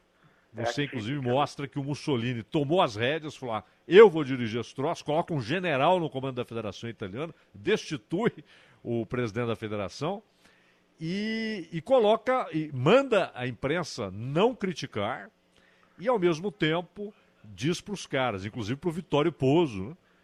Jornalista, jogador e técnico. né? Foi- havia sido jogador e foi técnico da seleção, bica único que ganhou duas Copas seguidas ali. Fala para ele, ó, você tem de ganhar esse troço. Porque virou uma propaganda do regime. Eu queria, como é que você mergulhou, não apenas nos fatos da Copa em si, mas no ambiente político de cada uma daquelas Copas? Então, Zé, quando você vai pesquisar nas Copas, a gente precisa se, é, é, se situar no contexto histórico daquele momento. É, e a partir de quando você vai ver as disputas pelas sedes, é, a, a FIFA geralmente ela vai atender é, o país que tiver melhor economicamente. E é por isso que a Copa de 34 ela é um tanto atípica, porque é, a Itália ela tentou sediar a primeira Copa, ela não conseguiu por causa daquela crise de 29. E assim, ao mesmo tempo, ela consegue é, a Copa de 34 é, sem disputar, porque os países que estavam disputando aquela sede, eles não queriam enfrentar um- a Itália do Mussolini para disputar aquela posição, para sediar aquela Copa. Então, a própria organização da Copa de, de 34 ela é atípica, porque ela começa a ser construída, a ser organizada, a ter o seu, seu sistema para organização, antes mesmo da decisão oficial da sede, que foi em 32. Então, em 31 já estava sendo construído o próprio estádio é, com as propagandas é, fascistas, Mussolini sequer esperou a decisão da FIFA para decidir que a Copa seria na Itália. Então estava uma coisa muito bem definida, muito antes da decisão. Então é uma coisa muito atípica que, que a Copa de 34 traz é, é, nessa edição do livro. E é como eu disse para você, é como se o leitor tivesse ali dentro participando, é, quase se tornando amigo de todos os jogadores que participaram ali. E sabe o que eu acho formidável, Nelson? É que é, você traz ali informações muito ricas sobre os jogadores, Sim. sobre cada jogador, assim como os estádios, etc. Aliás, falando em Mussolini, né, o, o estádio em Turim passa a se chamar Mussolini e o Exatamente. estádio em Roma ganha o nome do partido, né? Partido é. lembro. Exatamente. Do partido fascista. né? É, Agora, ah, por exemplo, Sindelar, é, você pega ali um dos maiores nomes da história do futebol, as pessoas não têm imagem, mas tem os relatos daquele craque extraordinário. É, Mas não só o Sindelar famoso, você pega ali jogador por jogador, da Tchecoslováquia, da Áustria. Incrível. Ah, quanto tempo você você levou para pesquisar? Porque a gente está falando de, de duas dezenas de Copas, né? Sim, são 22 até agora, né? Mas é assim, é que, é que nem eu falei para vocês, Aidan, aqui o, o material nosso aqui no Brasil, ele é muito é escasso. Então, é, você vai é, buscar com jornalistas de fora, com, a- com as próprias federações e clubes é, desse país, que eles têm orgulho da história deles, de ter representado aqueles jogadores. Então, eles contribuem bastante é, é, com documentos, com datas, com fatos. E os próprios livros que eles indicam, você vai lá pesquisar e você encontra esse tipo de informação, é, coloca numa ordem cronológica de cada um da, daqueles jogadores que participaram, e aí você vai ver coisas, por exemplo, que é, a linha tênue central do livro é futebol, mas é, a forma como aqueles jogadores participaram, a carreira acadêmica deles era muito mais importante que o futebol, no caso, diferente da visão que a gente tem aqui. Então, é, muitos jogadores ali se tornaram doutores, nomes de escola, é, no caso da, da, própria Tchecoslováquia, da Áustria, e, e assim, e, sendo que o livro é um contexto do futebol, mas eles participavam daquele contexto que você põe, é como se você estivesse participando da vida deles. Isso é uma coisa legal que a coleção traz é, dentro desses livros, que é que, que não tínhamos no material no Brasil, mas agora nós estamos trazendo aí e é um sucesso extraordinário, tá? Todo mundo adorando. O Nelson, quando a gente vai fazer hoje uma, uma pesquisa sobre Copa do Mundo, é uma coisa absolutamente simplória, né? Se eu escrever lá desde a Copa de 30, vai aparecer tudo que é, que, uh, que é coisa relacionada a isso. Agora, como disse o Zaidan, a fineza do, do detalhe uh, você consegue em uh, literaturas espalhadas por diferentes lugares, espalhadas Exatamente. pelo mundo e tal. Então, eu imagino a dificuldade de você buscar o quanto você teve, o quanto foi é, literatura lida e o quanto foi contato humano para você absorver esse tipo de informação. Você teve que conversar é, com gente que viveu aquilo efetivamente, uh, eu não sei há quanto tempo é a sua, é a sua pesquisa, ou que tenha estado é, próximo daquele momento histórico e que trouxe algum elemento uh, vivo para você? Assim, é, quando a gente começa a fazer, é, os próprios, a própria federação e os próprios responsáveis pelos clubes, os museus, eles, entre eles, ele, eles próprios, eles se oferecem é, com material, com, com as coisas. No caso do Brasil aqui, por exemplo, que, que seria o material mais rico, não tinha. Quem me ajudou bastante foi o próprio museu da CBF. É, aqui a gente tem mais contato com os parentes do jogador e, assim, em termos de perspectiva, estou sempre é, consultando o Zaidan, o Mauro Betting, eles têm uma perspectiva melhor que a minha é, daquele período. E é uma série, eles indicam revistas, é, livros que possam encontrar determinação para se construir uma linha do tempo de cada, cada jogador, cada, cada, cada participante daquele momento. E eles próprios facilitam esse trabalho para a gente de certa forma e cabe a gente só colocar numa ordem cronológica e, e colocar ali. E fica, você vai ver, o, na hora parece um trabalho muito grande, mas quando você termina, você vê o, o, o trabalho pronto, é um resultado extraordinário. É que nem eu disse lá no começo, é, essa coleção foi começada justamente pela é, escassa falta de recursos literários que a gente tem aqui no Brasil referente a esse período das Copas. O, Nelson, antes de eu fazer, eu tenho uma pergunta para fazer para você sobre um jogador específico. Sim. Mas é claro que muita gente está perguntando, tá bom, mas nome da obra, como é que eu encontro? Então, por favor, faz o seu comercial. É, os livros da coleção já foi lançado dois livros da Copa é, 1930. O primeiro livro é 1930, a Copa do Mundo do Uruguai. É a Copa do Mundo pioneira. É 1930 Uruguai, Copa do Mundo pioneira, e o segundo livro é 1934 Itália, Copa do Mundo de Mussolini, que é basicamente é uma coisa é um pouco atípica. E são, são comprados na editora Dialética, site da editora Dialética, e eles é, vai, vai ser lançado os próximos, mas também tem em todos os marketplaces aí, gerais é, por todo o Brasil. Todos mesmo, tá? Só para confirmar, eu estou em vários aqui abertos, estão é, as, as, obras estão à disposição com um clique você compra aí com muita facilidade. Sim, exatamente. Mas é, em livraria não?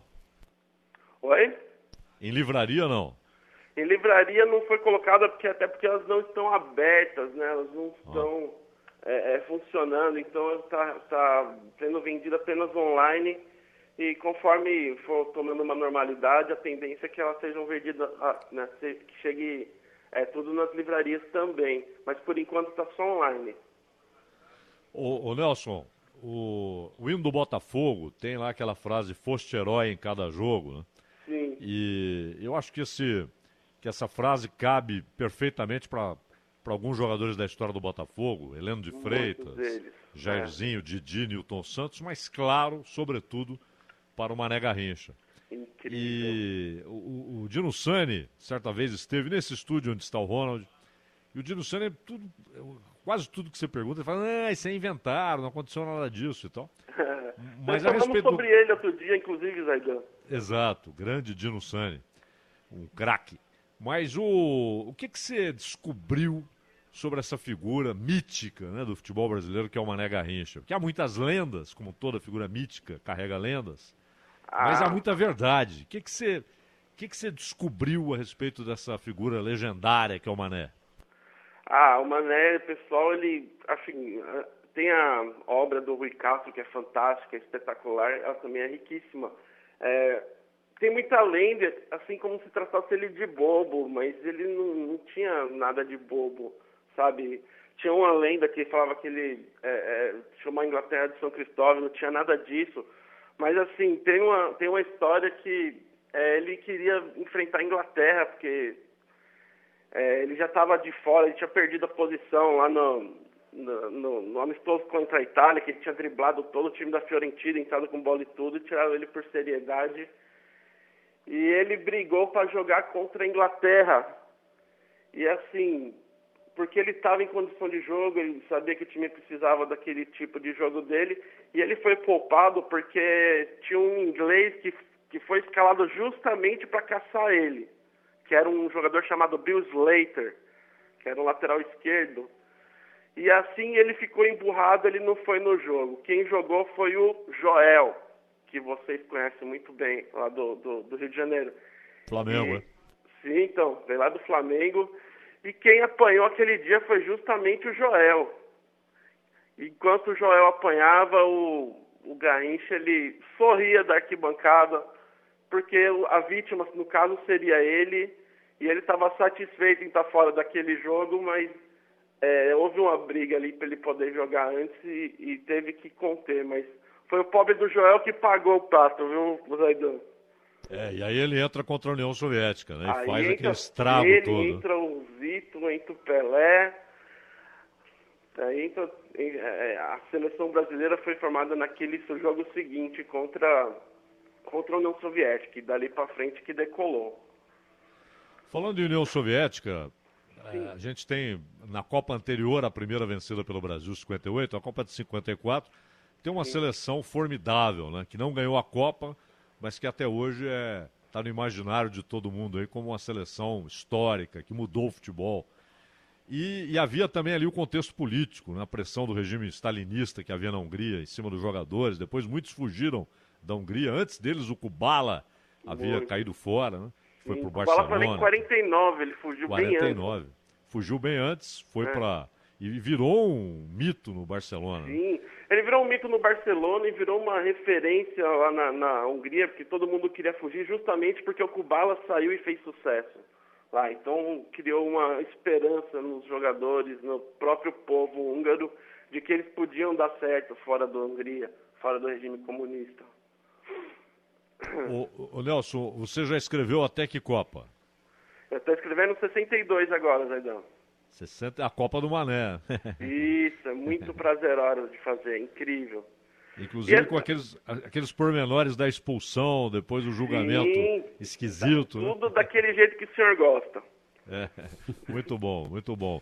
Vamos, o Ronald, não sei se tem mais algum, mas da minha parte só queria que você repetisse, por favor, aí, como é que as pessoas encontram essa obra fantástica sobre Copas do Mundo. Aliás, só para fazer um, um, um pequeno adendo aí, é, já para quem está no YouTube, quem está no youtube.com.br Rádio Bandeirantes Oficial, eu já coloquei um link ali, tá? Para quem quiser, já tem um link ali para ir direto para onde encontra os dois livros do, do Nelson Neto, mas repete aí, Nelson. É, editora Dialética, é, tem o site da editora Dialética, 1930 Uruguai, a Copa do Mundo pioneira, e 1934 Itália, a Copa do Mundo de Mussolini. Muito divertido, vocês vão adorar. Não tem, não tem fim isso aí não, né? Você vai adiante e Não, todas as Copas pra vão... próxima, pra próxima. Então eu tenho que te perguntar o seguinte: qual é, é, das Copas ah, ah, mais, digamos, modernas, assim, aquela que está causando para você mais expectativa para começar um trabalho? Olha, para começar o trabalho, todo brasileiro espera a Copa de 70, né? A de 58 também, mas a Copa de 70 é especial para todos os brasileiros, né? Porque, teoricamente, é a maior seleção de todos os tempos e todo mundo quer ver como ela foi formada, como foi feita.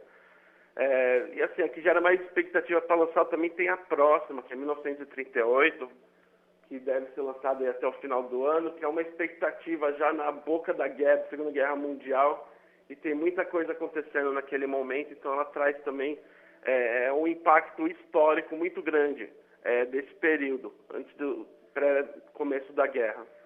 Muito. Durante a Guerra Civil da Espanha, né? A Europa estava já em chamas. Não, né? a, a, Guerra Civil da Espanha é muito relatada nesse livro agora, desse de 1934, porque os jogadores que, inclusive, enfrentaram, ganharam no Brasil lá em Gênova, é, a maior parte deles eles tiveram uma influência ali na, na, na seleção espanhola, na Guerra Espanhola. Muitos daqueles jogadores eles fugiram aqui para o México e formaram um time aqui chamado Euskadi e eles disputaram o campeonato, eles chegaram ao vice-campeonato do campeonato mexicano, e naquele time tinha um Isidro Langara, que ele foi um artilheiro, o maior artilheiro da história do São Lourenço aqui na Argentina, depois ele veio para cá antes de voltar lá para a Espanha. Lembrando que a Copa, a, a, guerra, a guerra vai de 36 a 39, né, a Guerra Civil na Espanha. Isso. Então esses heróis, porque o time da Espanha era formidável, no jogo de desempate contra... Zamora é uma, uma figura exemplar, é o nome do troféu do melhor goleiro da Espanha até hoje. É, e, e, e, e no jogo de desempate com a Itália, ele não joga, né? Ele não joga porque, né, assim, ele não joga uma série de jogadores, são seis ou seis, sete desfalques da Espanha. É, eles terminaram os jogadores, foram 100, 140 minutos, 120 minutos, mas passou um pouquinho. É, e os, os, outros dois times venceram quem tinha melhor condição física, não era quem era melhor, entendeu?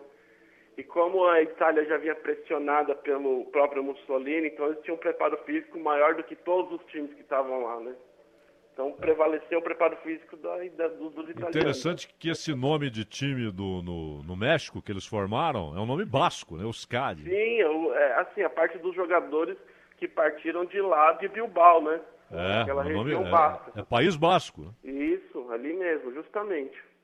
Eles partiram dali, que era uma saída pro, pro mar, né? Então eles saíram por ali e partiram é, é, para cá, mas contrapartida, o próprio Zamora era contra aquele movimento e ele defende, continuou defendendo o próprio, o próprio regime que estava chegando naquele momento e ficou tudo certo para ele, né? Ele virou uma lenda, assim mesmo.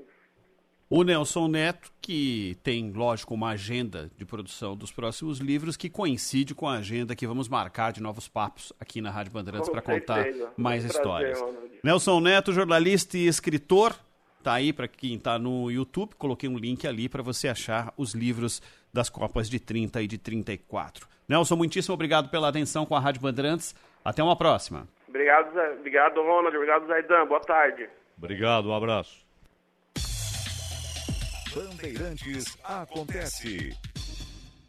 Sua vida sempre pode ficar mais completa.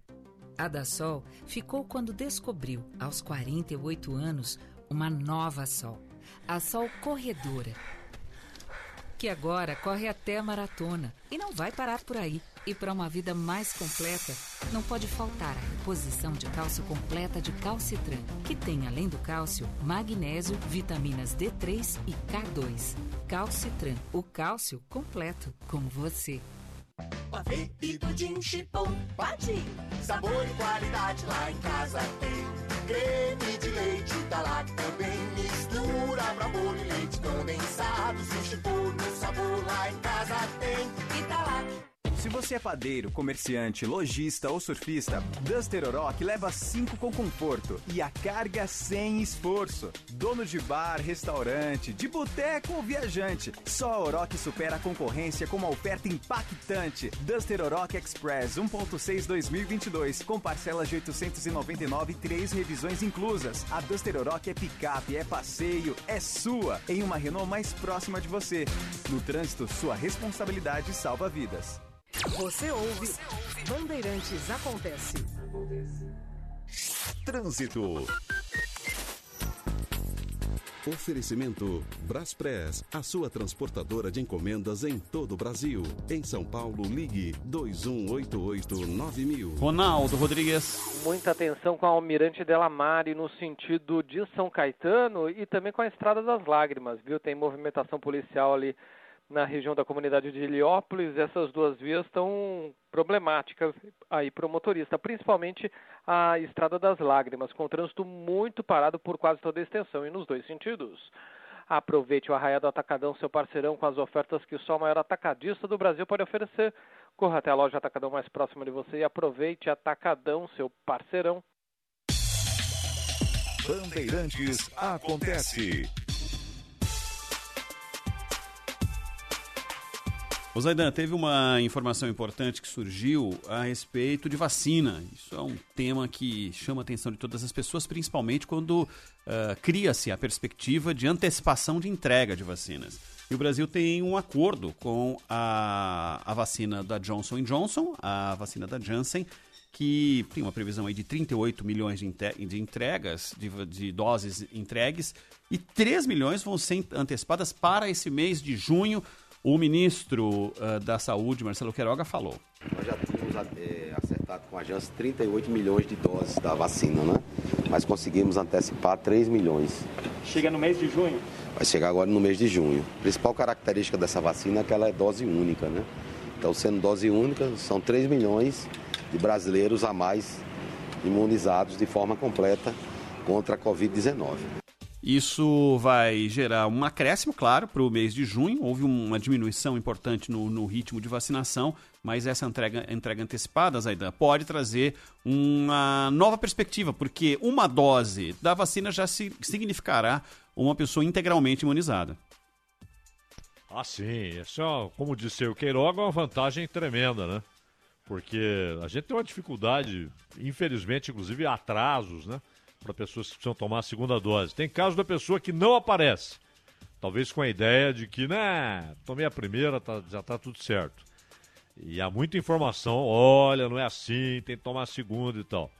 É, e há também muitos casos de, de lugares em que a pessoa quer tomar e não tem a vacina. Isso. É um negócio lamentável. Né? Esse fim de semana, amanhã, vai haver um, toda uma mobilização aqui em São Paulo para que pessoas que não tomaram a segunda dose tomem. São mais de 400 mil pessoas com a dose atrasada. A Rádio Bandeirantes vai acompanhar ao longo do dia, ao longo deste sábado. Outro uh, dado importante, informação importante sobre vacinas, é que a Anvisa segue reunida na análise e avaliação das vacinas Sputnik V da Rússia e a Covaxin da Índia, duas vacinas que tiveram negativo, resultado negativo de avaliação da Anvisa, isso recentemente e voltaram com novos documentos para essa análise e essa reunião acontece neste momento lá na sede da Anvisa em Brasília. 4h39. Mais do trânsito, Ronaldo Rodrigues. Avenida Tancredo Neves, problemas no sentido da Avenida dos Bandeirantes, viu? O trânsito está paradão desde a região do Sacomã até pelo menos o motorista passar ali pela região da altura da Nossa Senhora das Mercês só desse ponto em diante que melhora. No sentido da Anchieta, trânsito intenso, mas vale a pena. E a Avenida dos Bandeirantes já parada no sentido da Imigrantes, desde a Guaraiúva até pelo menos a passagem pelo aeroporto de Congonhas. Espere acumular as roupas para usar a máquina de lavar, economize. Sabesp Água, sabendo usar, não vai faltar. Bandeirantes acontece. Qual sua programação para o Dia dos Namorados? Venha para o Sheraton São Paulo e deguste de um jantar especial cheio de romance, preparado pelo nosso chefe e servido à beira da piscina. Afinal, nada como comemorar com o seu amor em grande estilo. Entre em contato com a nossa central através do 0800 703 1512 e peça pelo pacote do Dia dos Namorados. 0800 703 1512. Dia dos Namorados no Sheraton São Paulo eliminatórias da Copa do Mundo. Começam os confrontos da seleção brasileira. E hoje, a partir das nove da noite, vamos encarar a seleção do Equador. É jogo para Ulisses Costa. Neymar domina para Lodge, levou para a linha de fundo, bateu cruzado, entrou Firmino! Aí sim! Comentários do Cláudio Zaidan. No intervalo é Milton Neves no ar. Tem seleção brasileira na Bandeirante. E depois do apito final, ele volta com o terceiro tempo. O melhor pós-jogo do rádio do Brasil. Se liga, eliminatórias da Copa é aqui na Bandeirantes.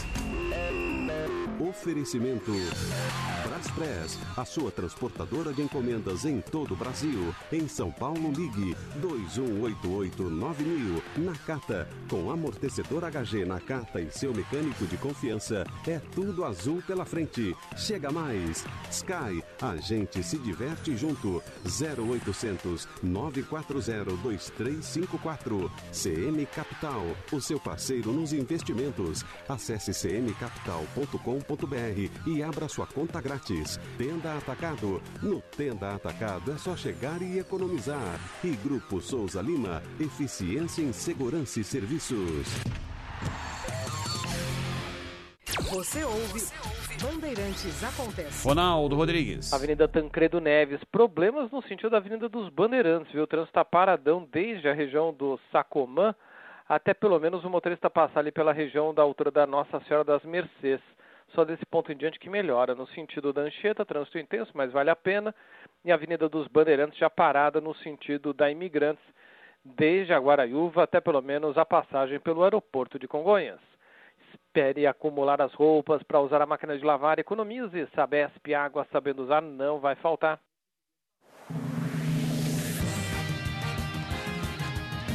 Mundial de Fórmula 1 na Bandeirantes. Oferecimento Claro, velocidade dentro ou fora de casa, na banda larga, no 5G e muito mais. Filco, tem coisas que só a Filco faz para você. E Banco do Brasil, rápido, prático e seguro para tudo que você imaginar. Luiz Fernando Ramos. As duas sessões de treinos livres do Grande Prêmio do Azerbaijão, preparação para a sexta etapa do Mundial de 2021 da Fórmula 1, foram bastante movimentadas. Alguns pilotos errando a freada, saindo na pista, a mudança do vento influindo muito no desempenho dos carros e no final uma equipe bastante satisfeita. A Red Bull marcou os dois melhores tempos do dia, o melhor com Sérgio Pérez em 1 minuto 42 segundos 115 milésimos, Max Verstappen veio logo a seguir na segunda colocação. A Ferrari também apareceu bem na preparação desta sexta-feira. Carlos Sainz foi o terceiro mais veloz, Charles Leclerc ficou em quarto. Pierre Gasly da AlphaTauri foi o quinto colocado e Fernando Alonso pela Alpine marcou o sexto tempo do dia. No outro aspecto da competitividade ficou surpreendentemente a equipe Mercedes. Lewis Hamilton foi apenas o 11º colocado. Valtteri Bottas ficou em 16º, posições que a equipe que vem dominando a categoria nos últimos anos não está mais acostumada. E depois do treino, Hamilton mostrou, o time está realmente perdido. Não é fácil ficar fora do top 10 por nosso próprio ritmo, sendo que tivemos um bom ritmo em outros lugares. Eu realmente não sei dizer aonde estamos em termos de performance. E o tempo para a Mercedes se recuperar é curto. Amanhã já acontece a definição do grid de largada do Grande Prêmio do Azerbaijão. A corrida é no domingo, com largada prevista para as 9 horas da manhã do horário de Brasília. O quinto sinal está marcando 15 minutos para 5 horas da tarde, hora do repórter Bandeirantes. Repórter Bandeirantes é um oferecimento de Grupo Souza Lima. Eficiência em Segurança e Serviços. Repórter Bandeirantes. 4 horas 45 minutos, a Amazônia Legal bate mais um recorde de área sob alerta de desmatamento no mês de maio. Até o dia 28, a região tinha 1.180 quilômetros quadrados de área sobre alerta de desflorestação, o maior número para o mês desde 2016. Os dados são do Instituto Nacional de Pesquisas Espaciais, o INPE. É o terceiro mês consecutivo em que os índices batem recordes negativos e históricos mensais. Também é a primeira vez que a área sob alerta de desmatamento em maio passa dos mil quilômetros quadrados. Agora o destaque chegando da reportagem do Rio de Janeiro. Quem fala é a repórter Luana Bernardes. O advogado criminalista Nita Almar Dias Ferreira, alvo de busca e apreensão da Polícia Federal no ano passado, acusa o juiz federal Marcelo Bretas, responsável pelos processos da Lava Jato do Rio, de atuar como policial, promotor e juiz ao mesmo tempo. A denúncia é da revista Veja, que teve acesso aos anexos de um acordo de colaboração assinado por ele com a Procuradoria-Geral da República. O advogado promete apresentar provas de todas as acusações. Em uma publicação na internet, Bretas disse que as afirmações são mentirosas. 4 horas 46 minutos. A justiça uruguaia condena à prisão sete militares aposentados por crimes contra a humanidade cometidos durante a ditadura militar. Três deles já cumprem penas por outros crimes semelhantes no mesmo período. Todos foram processados por privação de liberdade e violência privada contra cerca de 30 detidos no centro clandestino de tortura 300 Carlos, que funcionou entre os anos de 1975 e 1977 em um complexo militar na capital Montevidéu. A denúncia havia sido apresentada em 2011, quando o ex-guerrilheiro e então presidente de esquerda José Mujica retirou a proteção concedida por uma lei de anistia aprovada na década de 1980, conhecida como Lei da Caducidade para Investigações de Violações de Direitos Humanos. Destaque de Belo Horizonte, Tayane Ribeiro. Os alunos de 6 a 8 anos podem voltar parcialmente às aulas presenciais em Belo Horizonte. Segundo a Prefeitura, embora os parâmetros para o retorno das atividades ainda não estejam favoráveis, as secretarias municipais de saúde e educação e o Comitê de Enfrentamento à Covid-19 determinaram o acompanhamento personalizado dos estudantes nesta faixa etária. Com isso, serão formadas microbolhas de até seis crianças por três horas, duas vezes por semana. Os detalhes ainda precisam ser definidos e divulgados pela Prefeitura. 4 e 48. Repórter Bandeirantes. Sou experiente, mas também moderno. Sou inovação, ação. Sou nacional e sou fundamental. Sou forte. Sou diversos serviços e o melhor custo-benefício. Sou parceria e credibilidade. Sou a sua tranquilidade. Souza Lima. Uma empresa líder com diversos serviços para todas as empresas. Sou tudo o que o seu negócio precisa. Grupo Souza Lima. Gente cuidando de gente. Sempre. Mais uma do trânsito, Ronaldo. Avenida Tancredo Neves. Problemas no sentido da Avenida dos Bandeirantes, viu? O trânsito está paradão desde a região do Sacomã até pelo menos o motorista passar ali pela região da altura da Nossa Senhora das Mercês. Só desse ponto em diante que melhora. No sentido da Anchieta, trânsito intenso, mas vale a pena. E a Avenida dos Bandeirantes já parada no sentido da Imigrantes, desde a Guaraiúva até pelo menos a passagem pelo aeroporto de Congonhas. Espere acumular as roupas para usar a máquina de lavar. Economize. Sabesp Água, sabendo usar, não vai faltar. Você gosta de assistir TV? E se você tivesse acesso a muitos filmes, séries, esportes, notícias, tudo para você escolher? Com o Sky pré-pago é assim. Você compra o equipamento e ele é seu para sempre. Aí é só ir recarregando. É pré-pago. E o melhor é que tem recargas a partir de 14,90. Só 14,90. Ligue agora sem compromisso. 0800 940 2354. A ligação é gratuita. Sky 0800 940 2354. 0800 940 2354. Trânsito. Oferecimento Braspress, a sua transportadora de encomendas em todo o Brasil. Em São Paulo, ligue 2188-9000. Marginal do Rio Tietê congestionada no sentido da Ayrton Senna, da Ponte Júlio de Mesquita Neto até pelo menos a Dutra. Depois o trânsito volta a complicar a partir da região do Parque São Jorge até a altura da Ponte Aricanduva. Em direção a Castelo Branco, problemas quase que da Ponte da Vila Maria até a chegada ao Piqueri. Corredor da Eremona Marquete e Marquês São Vicente vai bem nos dois sentidos. Seguro alto para todos os bolsos em 12 vezes sem juros e com proteção para faróis, lanternas e vidros. Toque Marine Alto, fale com o seu corretor ou acesse toquemarine.com.br. Linha Internacional. Vamos a Nova York. Eduardo Barão está conosco. Boa tarde, Barão. Olá, Ronaldi. Boa tarde para você, para todo mundo aí no Brasil. O segundo voo da gestão do atual presidente Joe Biden chega hoje em Minas Gerais, levando de volta 83 brasileiros deportados. Desde o começo dessa operação, ainda na gestão do ex-presidente Donald Trump, foram mais de 1.200 brasileiros que deixaram aqui os Estados Unidos com destino justamente aí o Brasil. É o 24º é, voo no total, uma prática que tem sido repetida não só com o Brasil, mas também com outros países, em especial da América Latina, já que nesse último ano houve um aumento significativo da chegada de imigrantes que tentam, de alguma forma, mesmo ilegal, melhorar de vida aqui nos Estados Unidos. É, a expectativa é que logo mais eles aterrizem em Minas Gerais e de que outros voos levando brasileiros deportados continuem saindo aqui dos Estados Unidos. Valeu, Barão. 4 e 51 e meio. Ô Zaidan, como é que você acompanhou é, de ontem para hoje? Nós acabamos dando rapidamente, porque foi mais para o fim do, do Bandeirantes Acontece, as repercussões acerca da não punição a Eduardo Pazuello por parte do, do Comando do Exército. Bom, Ronald, bom, primeiro tem uma pergunta aqui, Ronald, de prestação de serviço. É. O Ronald. Fala, Manuel. Como é que encontra aquele Sports All the Time? Ah, Manuel, tá.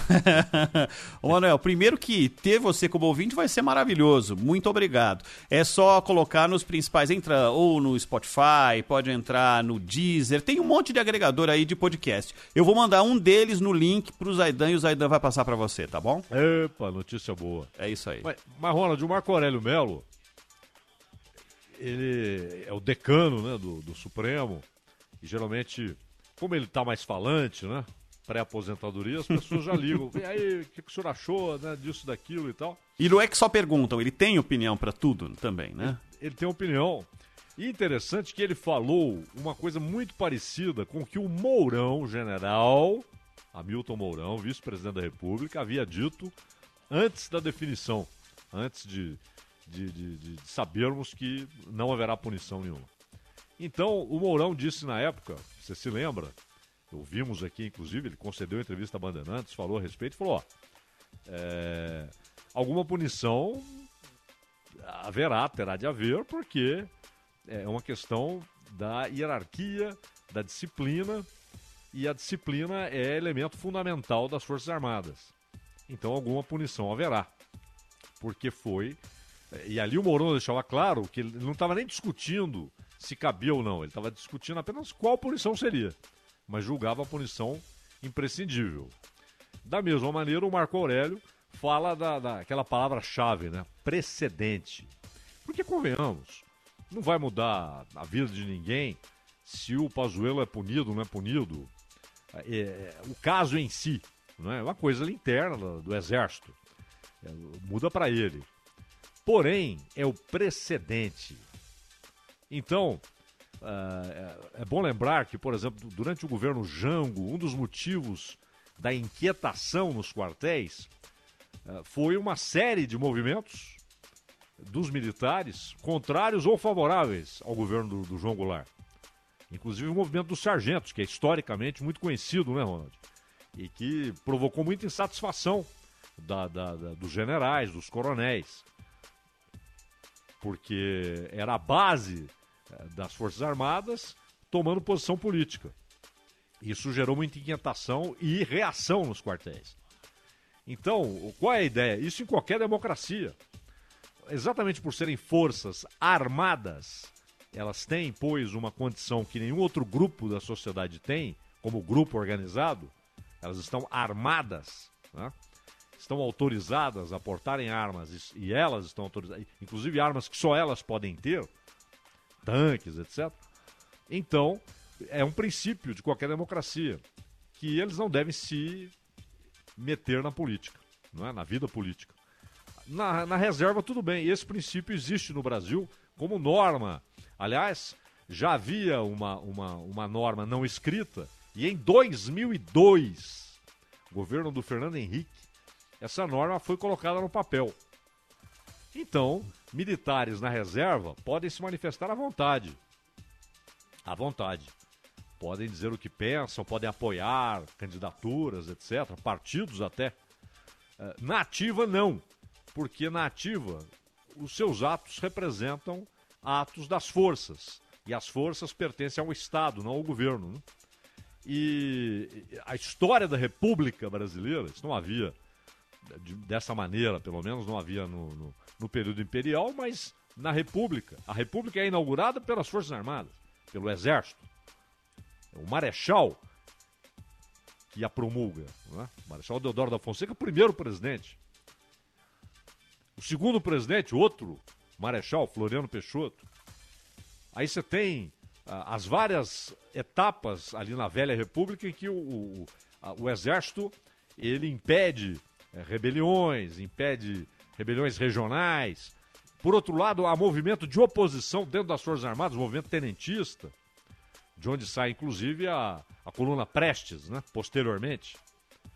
O- a chegada de Getúlio ao poder em 1930 só é possível com apoio do, do Exército. Aquilo foi uma ação, inclusive, daqui- de muitos daqueles tenentes. Muitos daqueles tenentes que levam Getúlio ao poder. O Estado Novo só é possível pela posição do Exército. A saída de Getúlio em 45, por posição imposta pelo Exército no final da Segunda Guerra Mundial. Dutra, de novo Getúlio, aí eleito. Getúlio é forçado pelas Forças Armadas a renunciar por partes das Forças Armadas, né? Um grupo de oficiais. É, ele tinha a defesa do lote. E ele, ali, pressionado, se mata. É, a posse do Juscelino é garantida pelo lote, o militar. E, e aí você tem a, a, a- participação das Forças Armadas se Jango assumiria ou não. Aí um golpe militar, os militares no poder, aí, de fato, por 21 anos. Então, é, a, participação ela é constante, permanente. E aí, mas você tem, depois da redemocratização, a ideia. Forças Armadas são instituição do Estado, não devem se meter com política. Militares na ativa não se metem com política. Agora, dizer que não era um ato partidário, não era, porque o Bolsonaro nem partido tem. Dizer que não era um ato eleitoral, é, isso é subjetivo. Mas era um ato político, isso é indiscutível. E por isso, o que está no papel é que deveria haver, pode ser uma advertência, ó, não faça mais isso, qualquer coisa, ou uma punição mais severa. Mas nada, absolutamente nada, isso gera inquietação, inclusive inquietação de generais que não querem politização nos quartéis. E reação, por exemplo, do Marco Aurélio Melo, que vê exatamente esse risco, precedente. Amanhã ou depois há uma carta de sargentos apoiando uma candidatura, sargentos na ativa. Como é que vão dizer que não pode, Ronald? É. Essa é a, é a pergunta que, a partir de agora, abre-se o contador de tempo para esperar o momento em que isso pode acontecer. E aí a gente vai ter que ter respostas. Chegando ao fim do Bandeirantes Acontece, ô Zaidan, um excelente trabalho para você, para o Manuel, nesse fim de semana. Tem futebol, mais tarde toda a equipe aqui apostos também para acompanhar o Jogo do Brasil pelas eliminatórias da Copa do Mundo, Brasil e Equador, pelo dial da Rádio Bandeirantes, também pelo youtube.com barra Rádio Bandeirantes Oficial. Um bom fim de semana para vocês. Igualmente, Ronald, até a próxima. Até a próxima, Ronald. Valeu, Manuel. Um abraço para você, meu camarada. E não vai perder o Sports All the Time, já que você perguntou, está disponível e vou mandar o link aí. Aliás, eu não Pode vou mandar deixar. o link. Eu vou mandar o áudio direto já pro Manuel, pra ele ouvir Muito bom, direto muito no bom. celular. É isso. Obrigado ao Vinícius Batista, valeu, Vini. Obrigado pela companhia, meu camarada. Valeu, Ronaldinho. Prazer muito grande estar ao lado de você e também do Cláudio Zé. Muito bem. Valeu, Vini. Obrigado a você que esteve conosco pelo Dial, também pelo YouTube e que continue conosco. Vem aí Bastidores do Poder, a Bruna Barbosa já está aqui para a melhor informação do fim de tarde para você. Amanhã estarei aqui às 7 da manhã no Primeira Hora, depois no Gente e na segunda-feira volta mais uma edição do Acontece às 3 da tarde. Até mais.